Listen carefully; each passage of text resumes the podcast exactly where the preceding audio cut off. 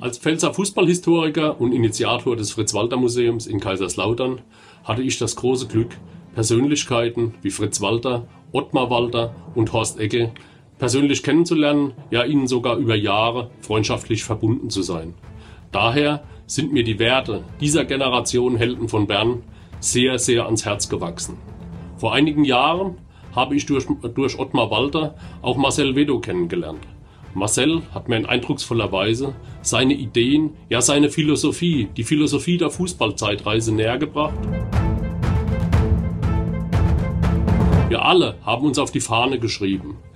Die Werte, ja die Lebensphilosophie dieser Helden von Bern weiteren Generationen zu erhalten, es den jungen Leuten greifbar und begreifbar zu machen, was Marcel in dieser Symbiose zwischen Fußballzeitreise und seiner einzigartigen Ausstellung gelungen ist. Ich bin der Letzte, der eine Ahnung hat von Fußball. Aber wenn man das so mitbekommt, Hansi Müller etc. etc. und die ganzen Leute, die ganzen Promis und wie die also aus ihren Geschichten erzählen und man hat auch die Utensilien hier vor Ort und die kannst du anfassen. Ne?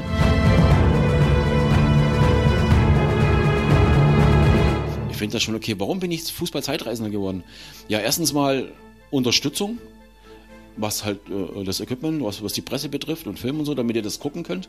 Und was natürlich ich faszinierend finde, es kommen ja auch Jugendliche, also 13, 14, 15-Jährige, die sitzen dann da drin und sind fasziniert, wenn die, die, die, die, die Gesprächspartner dir antworten. Das ist schon, ist schon enorm, auch die Gäste hierher zu holen. Bad Tabatz. Bad Tabatz, Hallo. Also, ja, ja, weißt du, wie ich meine? Ja? Es ist, wenn er, ich bin in München gewesen, Bad Tabatz. Als ich letztes Jahr bei Tabarz war und die überragende Fußballzeitreise vor Ort sehen konnte, war ich total begeistert, was Marcel und seine Truppe da auf die Beine gestellt hat. Ich finde es auch schön, dass es immer mehr Interessenten gibt, viele Klicks im Internet, dass auch der soziale Aspekt bei der ganzen Geschichte eine Rolle spielt. Ganz liebe Grüße nach Tabarz und alles, alles Gute. Bis dann, euer Hansi Müller. Der Deutschlandfunk bezeichnete die Fußballzeitreise in Bad Tabarz einst als das Kontrastprogramm zur multimedialen Erlebniswelt des Deutschen Fußballmuseums in Dortmund. Ob dies zutreffend ist, das will ich heute mit dem Gründer der Fußballzeitreise, Marcel Veto, besprechen. Herzlich willkommen, Marcel. Ja, Hallo. Ich freue mich sehr, dass du Zeit gefunden hast, uns dein Projekt, deine Fußballzeitreise vorzustellen, die im letzten Jahr ihr zehnjähriges Jubiläum gefeiert hat. Aber ich möchte erst den Hörern den Marcel Veto vorstellen. Du selbst hast ja eigene Fußballerfahrungen in Ost und West gesammelt, richtig? Es ist richtig, ja. Ähm, zu DDR-Zeiten habe ich ähm, bei Motorgoda gespielt, äh, in Rula gespielt. Das sind alles Vereine, die es damals sogar bis in der zweithöchsten Spielklasse geschafft hatten.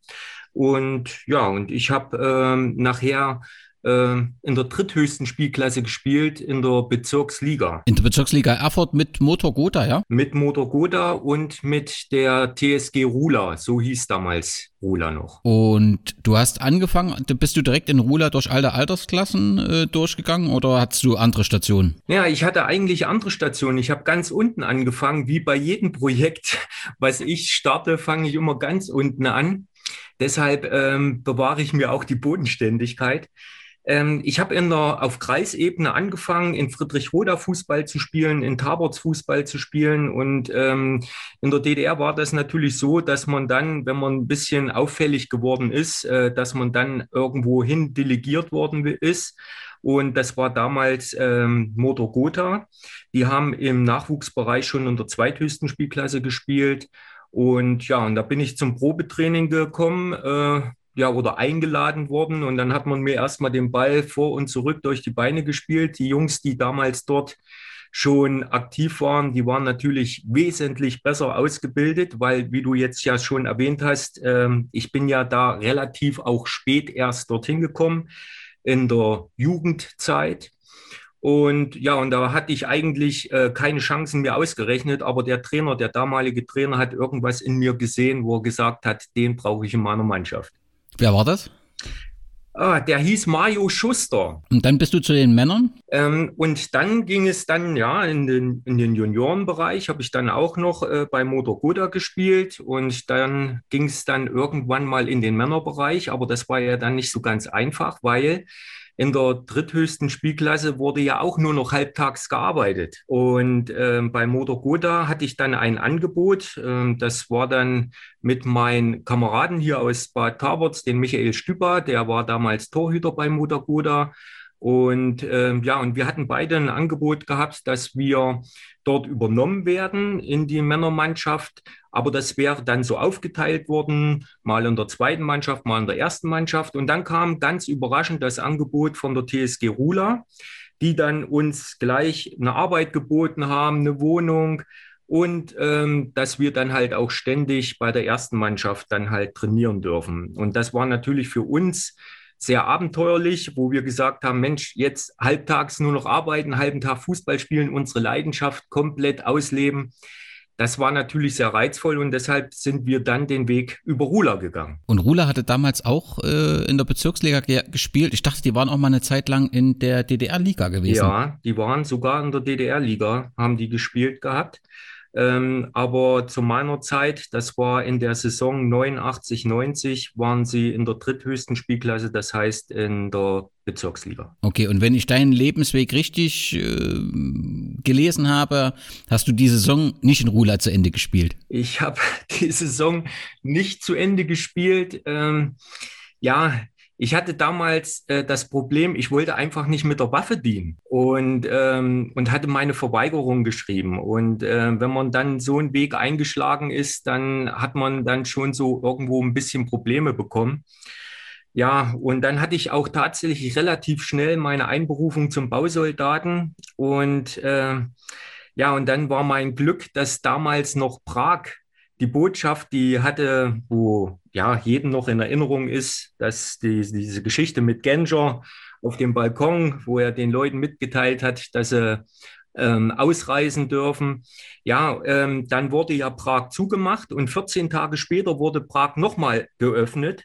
Und bei dieser zweiten Welle war ich dann mit einem Fußballkameraden von Motor Goda mit dabei. Das war damals der Dirk Schild. Der Schwerpunkt war, vor dem Wehrdienst zu flüchten oder waren da auch noch andere Dinge, die gesagt haben, ich muss hier raus? Hm, also einmal bin ich ein sehr freiheitsliebender Mensch. Ich verreise auch unheimlich gerne. Natürlich hat mich immer das gereizt, jetzt in die weite Welt mal hinaus zu gehen. Aber ich muss ganz ehrlich sagen, ähm, ich habe eine tolle Jugendzeit erlebt in der damaligen DDR. Ich habe viele Freunde, viele Kameraden, viele, äh, ja, ich sag mal, viele tolle Erlebnisse gehabt. Und das war bei Weitem ähm, nicht der Grund, dass ich jetzt irgendwo in einer politischen Richtung irgendwie Probleme bekommen habe oder mit den Systemen überhaupt nicht zurechtgekommen bin. Es war halt einfach nur, dass ich, ähm, damals gab es eben nicht diese Möglichkeit, Zivildienst zu machen. Wenn ich das hätte machen dürfen, wäre ich mit Sicherheit wahrscheinlich auch nicht geflüchtet. Zur damaligen Zeit war ich auch noch 18 Jahre, 18, 19 Jahre alt erst hatte noch keine Familie und war eben halt auch sehr abenteuerlustig.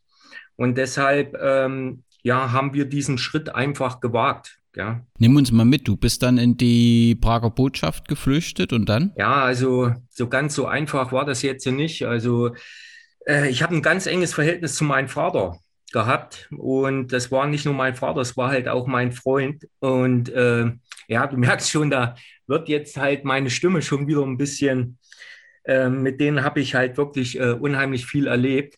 Ähm, mein Vater hat uns zum Bahnhof gefahren, mein Kumpel äh, und mich. Ähm, und dann ging der Zug nach Dresden los. Ähm, ja, und in diesem Zug wurden wir halt schon mehrmals kontrolliert. Die Ausweise wurden kontrolliert. Also so ganz einfach zur Botschaft ist man damals auch nicht gleich gekommen. Ähm, wir haben es aber dann tatsächlich geschafft, wo wir dann in Prag äh, angekommen sind, haben wir einen Tschechen kennengelernt, der uns dann bis zur Botschaft geführt hat. Und wo wir dann halt dort angeklopft haben an dieser schweren Eichentür mit Holzverschlag äh, und, und, und äh, Metallverschlag, sage ich mal, wo man klopfen konnte ähm, ging dann die Tür auf und wir haben einen totalen Schreck bekommen. Zu der Zeit, das war ja November, es hat geregnet gehabt ähm, und drinnen waren wahnsinnig viele Menschen und das hat uns erstmal erschlagen und äh, wir haben dann uns erstmal einen Platz in ein Zelt besorgt und äh, haben uns was zu essen geholt, dass wir mal eine warme Mahlzeit hatten. Ja, und dann ist tatsächlich schon an demselben Tag, wo wir in die Botschaft gekommen sind, ging dann halt wie damals vor 14 Tagen ähm, das Licht auf dem Balkon an. Und äh, es wurde uns damals auch mitgeteilt, dass wir am nächsten Tag schon ähm, aus der Botschaft rausgefahren werden. Und ja, und dann ging es so quer durch Deutschland erstmal da war halt an, in so einer Bundesgrenzschutzkaserne in Daden hieß das. Da wurden wir erstmal aufgenommen, da wurden wir erstmal ausgestattet mit, äh, ja, ich sag mal, da hat man erstmal äh, einige Dinge bekommen für den täglichen Bedarf. Ja, und dann ging das immer weiter. Ähm, die, man hat uns dann halt äh, weitergefahren bis nach Wangen im Allgäu. Und dort war dann für uns Endstation. Also in Wangen im Allgäu habe ich dann ein Vierteljahr in ein Auffanglager gelebt. Es war auch nicht so ganz einfach. Weil, was war, was, wie muss ich mir das vorstellen mit dem Auffanglager? Ja, das war zum Anfang in dem Auffanglager in dem ersten Monat waren alles Flüchtlinge. Wir haben auch wirklich alle sehr zusammengehalten und das war ein sehr gutes Miteinander. Im zweiten Monat ähm, kamen die hinzu, die einen Ausreiseantrag gestellt hatten in der DDR. Und die waren natürlich halt schon irgendwo so, sage ich mal, uns gegenüber nicht so wohlgesonnen, weil die haben ja vieles durchgemacht in der DDR, haben ja ihren Ausreiseantrag gestellt und mussten dann halt auch durch ja, Dinge gehen, die wir ja eben nicht hatten. Wir sind von heute auf morgen eben abgehauen, ja. Und die hatten dann aber mit irgendwelchen ja, Sachen. Repressalien. Ja. ja, genau. Und, ähm, und im dritten Monat hat die DDR noch mal was ganz Tolles gemacht. Da hat es eine Amnestie gemacht. Und dann sind die ganzen, äh, die in den Gefängnissen gesessen haben, die sind dann natürlich halt auch in die alten Bundesländer. Und dann saß ich irgendwann mal mit meinem Kumpel zusammen auf einer Stube mit äh, sechs Leuten, die, äh, ja, sag ich mal, vorher im Gefängnis gesessen haben. Ich nehme an, nicht aus politischen Gründen. Äh, das, äh, das wollte so der eine oder andere wollte uns das weismachen, aber das waren mit Sicherheit keine politischen Gründe. Und äh, irgendwann hat dann auch mein Kumpel das Messer am Hals gehabt in der Nacht und es wurde uns dann das Geld ausgeraubt und was wir uns da in der Zeit schon verdient hatten, weil ähm, du hast Arbeit hast da relativ schnell bekommen aber wir haben eben keine Wohnung bekommen. Und äh, dann muss ich echt sagen, dann hatte ich wirklich Glück, einen tollen Arbeitgeber gefunden zu haben, der uns dann aus dieser, ja, aus dieser Situation befreit hat und hat uns dann halt erstmal in so einer Pension untergebracht, wo wir dann erstmal die nächsten Monate, bis wir äh, eine Wohnung hatten, dann eben gelebt haben. Und du bist dann in Wangen auch, äh, äh, hast dort einen neuen Wohnort äh, gefunden und hast dort auch äh, Fuß, Sachen Fußballanschluss gefunden. Habe ich das richtig gelesen? Ja, ähm, also Wangen bestand zu der Zeit natürlich halt aus mehreren Vereinen, aber zwei prägende Vereine gab es. Das war einmal der FC Wangen, der damals, glaube ich, der hat auch schon in der Oberliga gespielt gehabt. Ich kann aber nicht mal ganz genau sagen, ob es dann in der Zeit, wo ich dort war, äh, schon nur noch jetzt Verbandsliga war. Aber der FC Wangen war eben das Aushängeschild äh, von Wangen überhaupt aus der Region. Und äh, der ASV Wangen, war ein Verein, der war, ja, ich sag mal, hatte unheimlich viele Mitglieder, hat aber in der Zeit so auf Bezirksebene gespielt. Und, ähm, und wir haben echt überlegt, mein Kumpel und ich, gehen wir zum FC Wangen, äh, wo es dann halt doch schon wieder ein bisschen professioneller zugeht, oder gehen wir mal in einen Verein, der vielleicht äh, mehr Bodenständigkeit hat, sage ich mal, wo wir vielleicht mehr Freunde kennenlernen, wo die Kameradschaft vielleicht mehr gelebt wird als in einem Verein, wo es ja doch erst in erster Linie um den Erfolg geht. Und wir haben uns dann entschieden, äh, zum ASV Wangen zu gehen, also den niedrigeren spielenden Verein. Und das war eine richtige gute Entscheidung, denn ich habe heute noch äh, sehr guten Kontakt nach Wangen. Selbst bei der Fußballzeitreise, wir sind ja nicht nur eine Ausstellung, sondern auch ein Verein, gibt es einige, ähm, die bei mir jetzt mit im Verein sind, die in Wangen aber ähm, äh, leben Und äh, diesen Schritt damals zum ASV zu gehen, den habe ich äh, nie bereut gehabt, weil der Verein hat was ganz Großartiges getan, denn die haben gesagt, pass auf Marcel, solange du äh, bei uns spielen tust, unterstützen wir deinen Heimatverein äh, und zwar in Taberts. Gell? Und in Taberts war in der Zeit, wo ich ähm, ja geflüchtet bin, war mein Vater hier Trainer.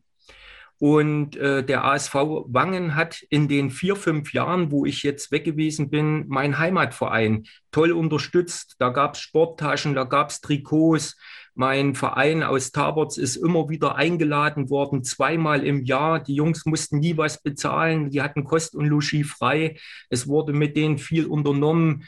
Wir, Ausflüge wurden gemacht. Also es war ein ganz, ganz tolles Miteinander. Und für mich kam dann halt auch überhaupt nicht in Frage, darüber nachzudenken, dass ich halt in einen höherklassigen Verein dann halt irgendwo nochmal wechsle, weil für mich war dann die Kameradschaft eigentlich viel wichtiger. Und die hat dich offensichtlich sehr geprägt. Der Heimatverein, der unterstützt wurde, hieß vor der Wende ähm, Chemie, die BSG Chemie Tapparts und nach der Wende dann der Tappartser SV, richtig? Ja, jetzt heißen sie Rot-Weiß Tapparts.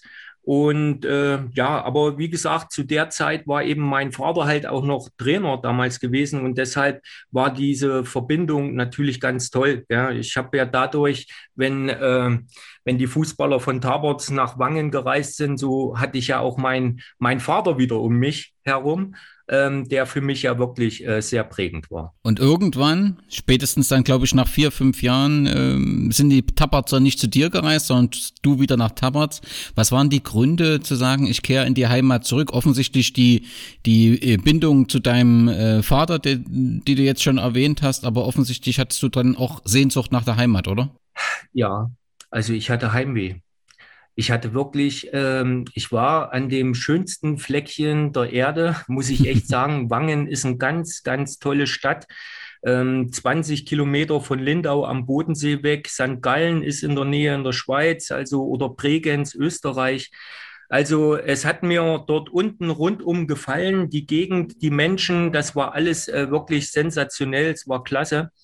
Aber ich habe mein Taborz vermisst. Ich habe wirklich Heimweh gehabt. Ja, und du bist dann auch wieder, also weil wir gerade bei deiner Fußballerlaufbahn sind, hast dann beim Tapparzer SV auch nochmal kurz versucht, wieder zu spielen, bis dich dann letztendlich eine Verletzung gestoppt hat. Ja, das war natürlich äh, eine ganz krasse Geschichte, weil äh, wenn du viele Jahre höherklassig gespielt hast, ähm, da hast du natürlich halt auch einen gewissen Ehrgeiz, ja. Und ähm, ja, und ich wollte dann aber auch irgendwann mal endlich für meinen Heimatverein spielen, denn ähm, in der Zeit, ich bin ja dann halt immer in Goda gewesen oder in Rula, ja, und ähm, dann wollte ich irgendwann mal wieder für meinen Heimatverein spielen, weil mein Vater ja auch nun dort auch noch Trainer war.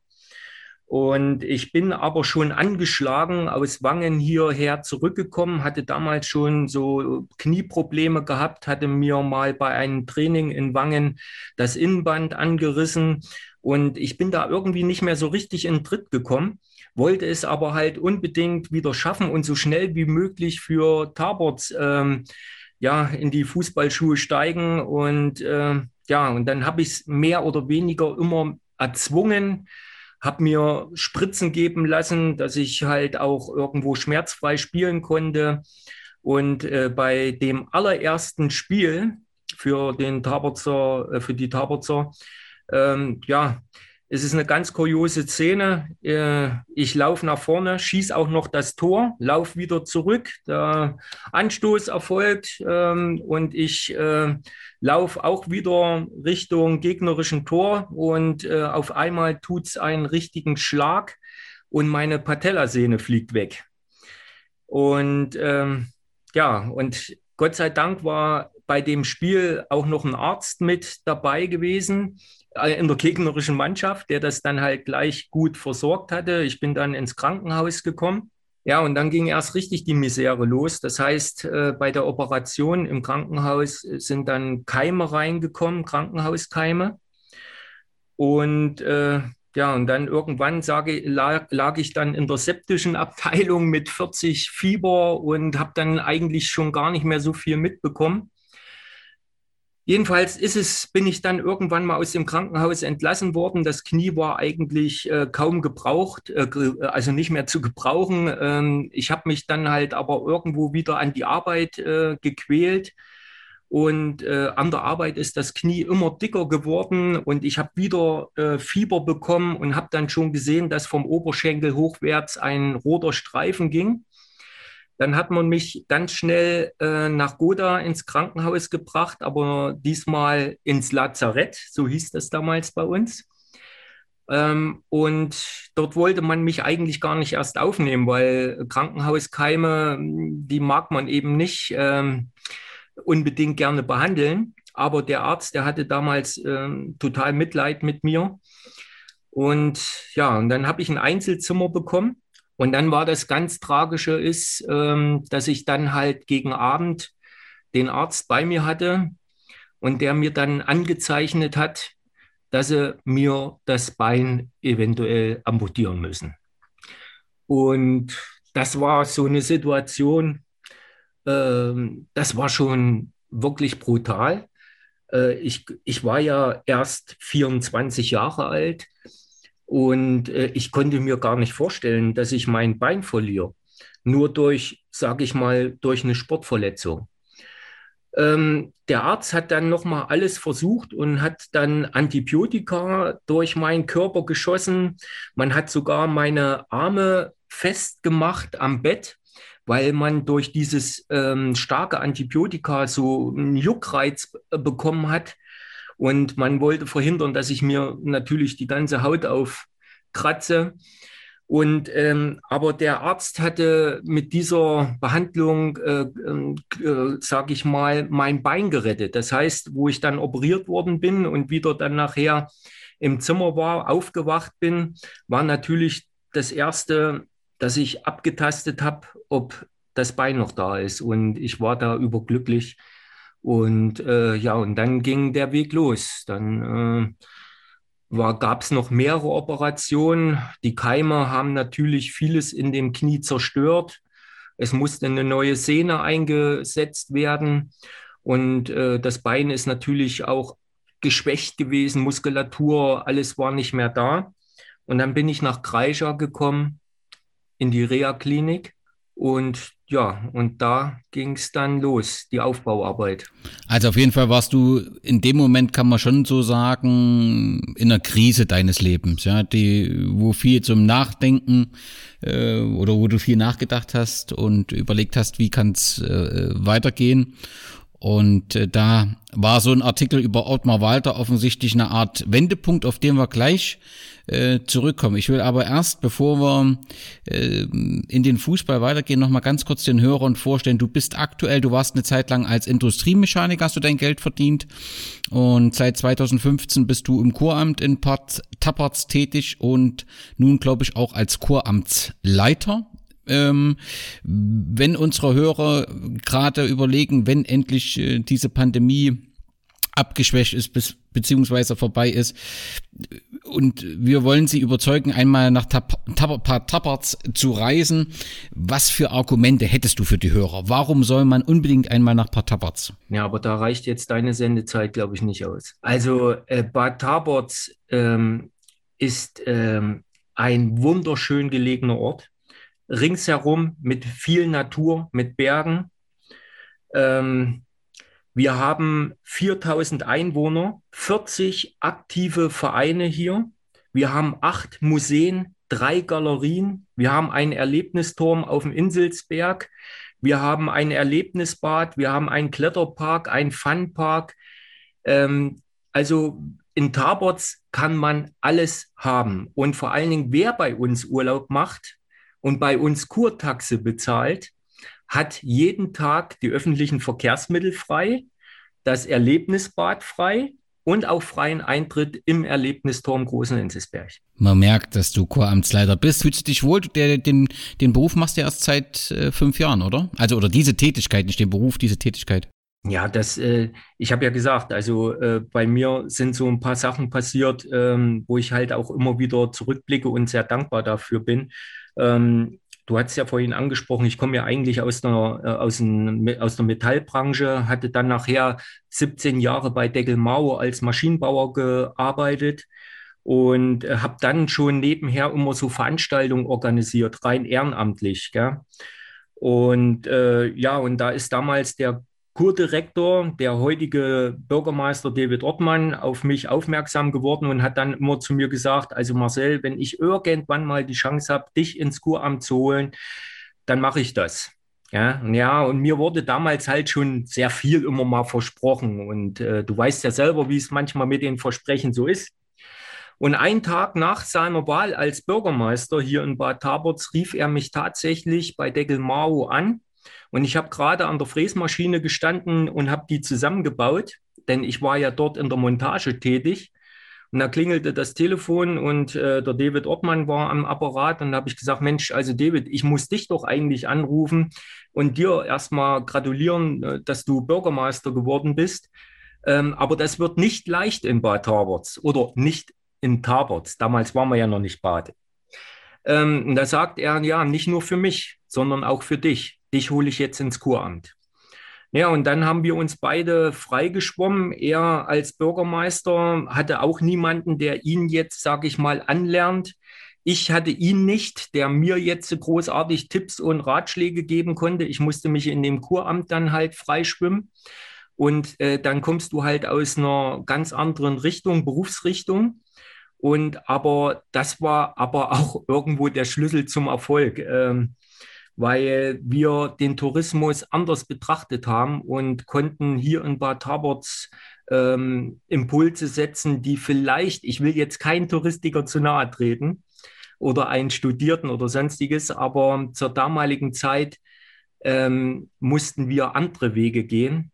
Ähm, und ich denke mal, ein reiner Touristiker wäre hier vielleicht sogar gescheitert. Und ähm, wir, wir sind mit unserer Aufgabe dann halt über die Jahre gewachsen und ich denke, insgesamt hat Taborz eine tolle Entwicklung. Du hast schon angesprochen, ist ein Heilbad. Alle Informationen rund um Part Taborz gibt's auf der Internetseite und wer in Part Kurat zum Kuramt geht, der wird dich dort treffen, beziehungsweise in der Fußballzeitreise. Und dies, über diese wollen wir weiter reden.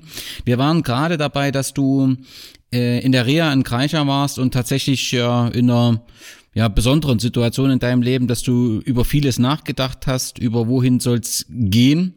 Und da war ein Artikel über den Fußballweltmeister Ottmar Walter, der eine Art Wendepunkt in deinem Leben ist, oder? Ja, in der Reha-Klinik hat man dann halt wirklich immer mal die Zeit, um mal in sich zu gehen. Und dann muss man ja auch immer äh, zwischendrin warten, bis man bei den Therapien dran ist.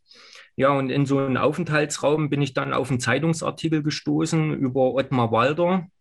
Ottmar Walder, einer der Weltmeister 54. Sein berühmterer Bruder war natürlich der Fritz Walder. Und der Ottmar, der hat im Krieg als Matrose gedient und das Schiff ist damals bombardiert worden von den Engländern und von 30 Mann Besatzung haben gerade mal elf Mann überlebt, weil die Engländer das Schiff bombardiert hatten, der Deutschen. Und der Ottmar Walder, der war schwerst verwundet und stand damals ebenfalls vor einer Amputation seines Beines.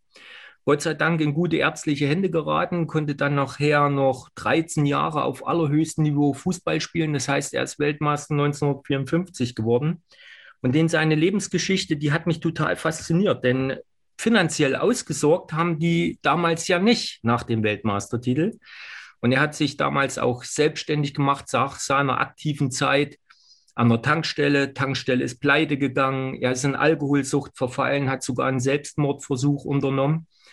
Aber diese ganzen Niederschläge, ja, da hat er sich dann nachher doch immer wieder rausgekämpft und ähm, irgendwie ist er so ja, ich, ich weiß nicht, ob man jetzt Vorbild sagen kann, aber er hat mich unheimlich beeindruckt, so dass ich gesagt habe, sollte ich halbwegs aus meiner Misere rauskommen, würde ich den Mann gerne mal persönlich kennenlernen. Und das war nicht nur ein Wunsch, sondern das hast du dann tatsächlich auch äh, gemacht. Du hast ihn beziehungsweise seine Frau kontaktiert und es gab dann auch ein, ein Treffen von dir mit äh, Ottmar, Ottmar Walter. Ja, und ich war ich habe ja nur die Bilder gehabt äh, von ihm im Internet. Äh, ansonsten äh, hatte ich ja auch noch nicht so den Bezug auch zu dieser Weltmeisterschaft 54. Aber der Ottmar, der hat mich infiziert mit der WM 1954, obwohl seine Frau muss ich immer wieder äh, auch ein bisschen schmunzeln, in denen, also sie haben mich für zwei Tage nach Kaiserslautern eingeladen, die Anneliese und der Ottmar. Und ähm, in den zwei Tagen durfte Ottmar und ich nicht in Anwesenheit von der Anneliese Walder über die WM 1954 sprechen. Denn sie hat dann immer gesagt, also Ottmar, das kann doch keiner mehr hören. Ähm, da wurde es schon so viel berichtet. Gell? Und äh, ja, und dann ist Ottmar immer verstummt und wir mussten immer Möglichkeiten suchen und, und einen Zeitpunkt, wenn die Anneliese nicht da war, da konnte ich ihn dann halt ausfragen, wie es eigentlich damals gewesen ist bei der WM 1954. Und mit diesem Virus hat er mich dann halt infiziert. Diesmal war es ein gutartiger Virus. Und ähm, das war, sag ich mal, das ist für die Fußballzeitreise ist die WM 54 das Ereignis schlechthin im deutschen Fußball, weil es halt auch damals um diese Werte ging, die heute immer mehr verloren gehen. Kameradschaft, Zusammenhalt, Disziplin. Und du hast dort auch, also dann dieses, du hattest glaube ich so ein Retro-Trikot der WM, wo du dann ähm, dich auf den Weg gemacht hast, Unterschriften zu sammeln, Gespräche zu führen, Eindrücke zu sammeln. Und darüber sind, sind viele Gespräche, viele Kontakte entstanden. Und bei all diesen Begegnungen hast du dann Eindrücke, Geschichten, aber auch einzelne Erinnerungsstücke mitgebracht. Ja, aber eigentlich war das gar nicht geplant. Also ich wollte ja eigentlich nur Ottmar Walder kennenlernen. Und ähm, ja, der Ottmar hatte mich dann mitgenommen zum Fußballspiel. Äh, da hat Kaiserslautern damals gegen Borussia Mönchengladbach gespielt. Ähm, und Jedenfalls ähm, in dem VIP-Raum habe ich dann äh, Horst Egkel, seine Tochter, kennengelernt. Die fing dann an, weil der Horst äh, an, an dem Tag äh, leider selber nicht anwesend war. Und die sagte zu mir, also mein Vater kannst du auch mal kennenlernen, wenn du möchtest. Und somit ging dann die Fußballzeitreise los. Und ähm, ich ähm, hatte aber damals über Fußballgeschichte habe ich mich oder für Fußballgeschichte habe ich mich ja eigentlich gar nicht interessiert gehabt bis zu diesem Zeitpunkt. Ähm, erst der Ottmar hat ja das irgendwo, ähm, ja, ich sag mal, in die Wege geleitet bei mir. Und ja, und dann habe ich mich mit Horst Egel tatsächlich getroffen. Irgendwann habe ich mich auf dem Energiehaus in Berlin wiedergefunden und durfte Günter Netzer über die Bildzeitung interviewen. Dann war ich drei Tage mal beim FC Bayern München eingeladen. Die haben einen Wahnsinnsaufwand betrieben. Das heißt, die haben äh, mir Gesprächspartner besorgt wie Breitner, Schwarzenbeck, Hoeneß, äh, Gerd Müller, Klinsmann war zu der Zeit Trainer. Mit allen durfte ich mich dann halt in eine Räumlichkeit setzen, durfte mit denen mich unterhalten. Ähm, ja, und ähm, so ging die Fußballzeitreise los. Und ich habe ja von meinen ganzen Reisen, die ich damals unternommen habe, immer wieder Gegenstände mitgebracht oder mir wurden sie zugeschickt. Gerd Müller hat mir zum Beispiel seine Fußballschuhe danach zugeschickt. Und ähm, ja, und das wurde dann immer mehr, immer mehr. Und äh, das kleine Arbeitszimmer, das hat dann halt schon, ja, den Platz gab es dann eben schon nicht mehr für die, diese ganzen Sachen. Bis dann mein Vater dann auf die glorreiche Idee gekommen ist und hat gesagt, Mensch, wir haben doch draußen die Stallungen ausgebaut mach doch dort eine öffentliche Fußballausstellung rein. Das interessiert bestimmt noch mehrere. Ja, das hatte auch einen guten Grund, weil ja offensichtlich alle die Mitbringsel auch viele angezogen hat, die dann äh, klingelten und sich das gern angucken wollten. Aber dadurch war natürlich in, in, in eurer Wohnung immer wieder ordentlich Betrieb und so war auch ein Grund, das außerhalb äh, der, Wo der Wo Wohnung äh, zu etablieren. Es war dann am 11. Juni 2010, dass letztendlich aus dieser privaten Sammlung eine Ausstellung in Museum, eine Erlebniswelt wurde. Wer kam auf die Name Fußballzeitreise oder stand das von Anfang an fest, weil das für dich schon eine Fußballzeitreise von Anfang an war? Du hast vorhin die 25 Quadratmeter angesprochen. Also die sind es ja heute nicht mehr. Die sind ja, wir, sind, wir liegen jetzt äh, äh, ich sag mal, fast bei 40 Quadratmeter. Ist zwar jetzt auch nicht riesig, aber damals gab es wirklich nur die 25 Quadratmeter und da hießen wir die kleinste Fußball-Fan-Ausstellung. Aber ähm, das ist natürlich ein Name, der zieht nicht. Gell? Und du hast ja angesprochen, am 11.06.2010 haben wir die Fußballzeitreise eröffnet. Das war gerade zu Beginn der Fußball-Weltmeisterschaft in Südafrika. Ja, und wenn man eine Fußballausstellung äh, eröffnet, was denkst du, wie viele Leute kommen da? Das kann ich mir nicht so richtig vorstellen, je nachdem, wie es öffentlich ist. Aber ich hoffe natürlich Tausende. Mhm. Also an, der, an dem Tag, wo ich eröffnet habe, kam vielleicht eine Handvoll.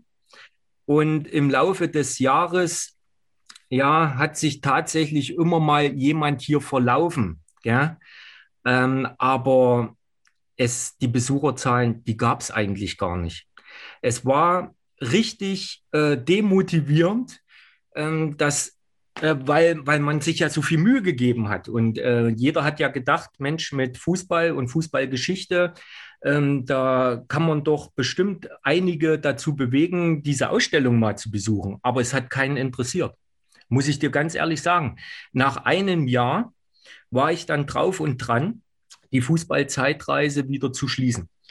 Und äh, ich war eigentlich total betrübt und äh, ja, und äh, dann hatte ich ein Schlüsselerlebnis mit meiner Mutter. Meine Mutter, die ist ein bisschen härter, gell? Äh, kommt dadurch, weil ähm, sie auch mal einen schlimmen Schicksalsschlag hatte. Ähm, sie hat die halbe Familie durch einen Autounfall verloren und äh, ja, meine Mutter, die lässt sich da halt auch nicht so unbedingt unterkriegen, hat halt wirklich auch Schicksalsschläge hinter sich gehabt und die kam dann zu mir und sagte, du willst die Fußballzeitreise wieder schließen, du willst aufgeben? Und da habe ich gesagt, ja. Und da hat die zu mir gesagt, dann kannst du wegziehen. Und äh, jeden, den ich das sage, die sind dann immer so geschockt, dass meine Mutter gesagt hat, äh, dann kannst du wegziehen. Die hat das ganz anders gemeint. Ich habe das zum Glück damals auch verstanden. Die hat zu mir gesagt, fang endlich an zu kämpfen, Junge. Lass dir was einfallen, wie du deine Ausstellung ähm, attraktiv machst für die Leute. Ja, und dann habe ich mir ähm, ein Schussmessgerät gekauft, bin auf die Dörfer getingelt, bei Kindersportfesten war ich dort, habe die Kinder bespaßt, habe Flyer mir drucken lassen, habe dann halt Werbung gemacht äh, für die Ausstellung und äh, auch die Vereine angeschrieben. Ja, dann hat es mich gesundheitlich noch einmal richtig weggebeamt. Das war gerade so in der Zeit, wo doch einige auf mich aufmerksam geworden sind. Äh, kennst du noch die Sendung Außenseiter Spitzenreiter mit Ja. dem Herrn Wolfram? Ja, der, die waren auch bei euch, ne? Ja, und äh, der Herr Wolfram, der hat, ah, die haben mich bestimmt drei, vier Mal angerufen gehabt und wollten unbedingt eine Sendung hier drehen. Und ähm, jedenfalls ähm, hat es mich aber zu der Zeit ähm, ja mit dem Krebs erwischt. Ich habe schwarzen Hautkrebs bekommen. Auch noch an dem Bein, was sie amputieren wollten. Also ähm, da ging es mir gesundheitlich noch nicht so gut. Und ich musste diese Sache immer wieder absagen, bis der Wolfram wieder angerufen hat und hat gesagt, Herr Widow, jetzt ist schon der vierte Brief unterschiedlichster, äh, von unterschiedlichsten Bundesländern in Berlin eingetroffen. Und die Leute schwärmen so über ihre Fußballzeitreise, auch über die Führung, wie sie das alles so machen. Wir müssen jetzt kommen, ob sie wollen oder nicht. Und ich stand gerade in der Zeit ähm, vor einer Kur in Heiligendamm und da habe ich zu ihm gesagt, passen Sie auf, Herr Wolfram, dann machen wir das jetzt. Ich hole mir an dem Tag ein bisschen Unterstützung und äh, dann ziehen wir das durch. Und dann haben wir die äh, Geschichte hier auf der, in der Ausstellung durchgezogen. Ich hatte damals auch noch Peter Ducke eingeladen gehabt, die Fußball-Ikone vom FC Karl Zeiss Jena. Ich habe auch welche im Verein, die können den Namen nicht aussprechen, weil die sind Rot-Weiß-Erfurt-Fans. Ja, für die, äh, ja, Jena können die nicht aussprechen. Da heißt es immer Lobeda, Hinterweimar oder Kernberge. Naja, jedenfalls war der Peter Ducke an dem Tag auch da und noch ein paar, die mich unterstützt haben. Und dann in der Klinik in Heiligendamm ist dann der, äh, die, der Film ausgestrahlt worden ähm, und vom Außenseiter Spitzenreiter. Und das hat wieder dort auch Anklang gefunden. Und dann habe ich eine Einladung von Hansa Rostock bekommen. Und die haben den ganzen Tag durfte ich dann bei Hansa verbringen. Die haben mich dann sogar, äh, durfte ich ein Spiel mir ansehen, Hansa gegen 1860 München. Dann haben sie mir halt die ganzen Katakomben dort gezeigt. Ich durfte dann mal beim Training zugucken. Also das war eine abenteuerliche Zeit. Also immer irgendwo so ähm, Situationen, die für mich nicht immer ganz einfach waren, ähm, haben immer einen positiven äh, ja, äh, Ausgang gehabt. Du hattest auch mal in einem Interview, ich glaube 2013 war das, auch äh, gesagt, dass du auch sehr enttäuscht bist von der damaligen Resonanz, also weder den KFA noch den äh, Thüringer Fußballverband ähm, hatte es damals interessiert und äh, da warst du sehr enttäuscht, aber in der Zwischenzeit hat sich das doch ähm, sehr stark geändert, oder? Nein, überhaupt nicht. Also äh, wir sind, äh, die Fußballzeitreise ist die erste und einzigste Fußballausstellung in Thüringen mit deutsch-deutscher Fußballgeschichte. Deutsch-deutscher, also einmal BRD, DDR, gesamtdeutsche Fußballgeschichte. Wir haben Sachen bei uns in der Ausstellung, da würde wahrscheinlich auch Dortmund äh, unheimlich, die würde gerne Dortmund mit Sicherheit auch unheimlich gerne haben wollen. Aber diese Wertigkeit hat der Thüringer Fußballverband hier nicht erkannt. Und ähm, der DFB, den wir auch mehrmals angeschrieben haben und auch um Unterstützung gebeten haben, ähm, die haben uns eigentlich total ignoriert. Also die Fußballzeitreise, das sage ich ganz ehrlich, die Fußballzeitreise ist eine Geschichte für die wahren Fans, für die richtigen Fußballfans, die diesen ganzen Kram außenrum äh, nicht mehr wollen, äh, diesen ganzen Kommerzkram. Alle, die diesen überdrüssig sind, die finden sich in der Fußballzeitreise wieder. Und wir sind der Gegenpart für das, was beim DFB passiert und was teilweise vielleicht auch beim Thüringer Fußballverband passiert. Wir haben zwar eine Zusammenarbeit damals angestrebt mit dem Thüringer Fußballverband. Es wurde dann auch ein Nachwuchspreis ins Leben gerufen. Aber dieser Nachwuchspreis, der wurde einmal im Jahr vergeben. Da hatte man sich dann mit dem Thüringer Fußballverband zusammengefunden. Da hat man dann eine schöne Feierstunde gehabt. Der, die Fußballzeitreise hat 1500 Euro überreicht an die Preisträger. Das waren Gelder, die in der Ausstellung als Spendengelder zusammengekommen sind, die wir durch unsere Führung bekommen haben, denn die Ausstellung ist ja eigentlich kostenlos. Ja, und dieser Preis wurde dreimal vergeben und irgendwann hat die Fußballzeitreise diesen Vertrag aber gekündigt, weil diese Zusammenarbeit war sehr, sehr einseitig. Was, was würdest du dir wünschen von dem Fußballverband? Naja, also ich sag mal, ähm, der Thüringer Fußballverband hat mit Sicherheit auch viele Möglichkeiten, auch gerade was die ehemaligen Akteure sind, äh, die auch in der DDR-Oberliga gespielt haben, Nationalspieler waren, ähm, dass man äh, von der Warte her vielleicht auch einiges getan hätte, um die Ausstellung noch attraktiver zu machen. Vielleicht hätte auch der Thüringer Fußballverband diese Wertigkeit der Ausstellung eher erkennen müssen, um halt Räumlichkeiten zu schaffen dass man dann sagt, Mensch, also hier, das ist ja wirklich was, mit denen können wir arbeiten. Das ist auch für unsere Nachwuchsfußballer hochinteressant, weil es doch hier um Wertigkeiten geht, wie Kameradschaft, Zusammenhalt. Gell? Ähm, und das hat man, das hat man einfach verschlafen. Das muss man ganz klar sagen. Die Leute, die damals, ähm, sage ich mal, das Sagen beim Thüringer Fußballverband hatten, mit denen wir zu tun hatten, da gab es die wenigsten, die ähm, wirklich an einer Zusammenarbeit mit uns interessiert waren. Und deshalb sage ich, äh, die Verbände und so, ja, wir machen jetzt unser Ding. Ja, wenn die Verbände wirklich nochmal anklopfen sollten, wir werden niemals die Tür zuschlagen, aber wir sind zur damaligen Zeit sehr oft enttäuscht worden. Und ähm, wir, wir leben den Fußball mit Herzblut, mit Leidenschaft, ohne kommerziellen Hintergedanken. Und ähm, deshalb sage ich, der wahre Fan der findet sich nur unter Fußballzeitreise dann auch wieder. Dieser, dieser Hintergrund, kein Eintrittsgeld zu nehmen, das ist ja so ein Grundsatz von dir, der, der ähm, sehr wichtig ist, sehr wichtig äh, war. Aber verhindert das nicht auch eine Weiterentwicklung? Naja, äh, das kann man jetzt so und so sehen. Ähm,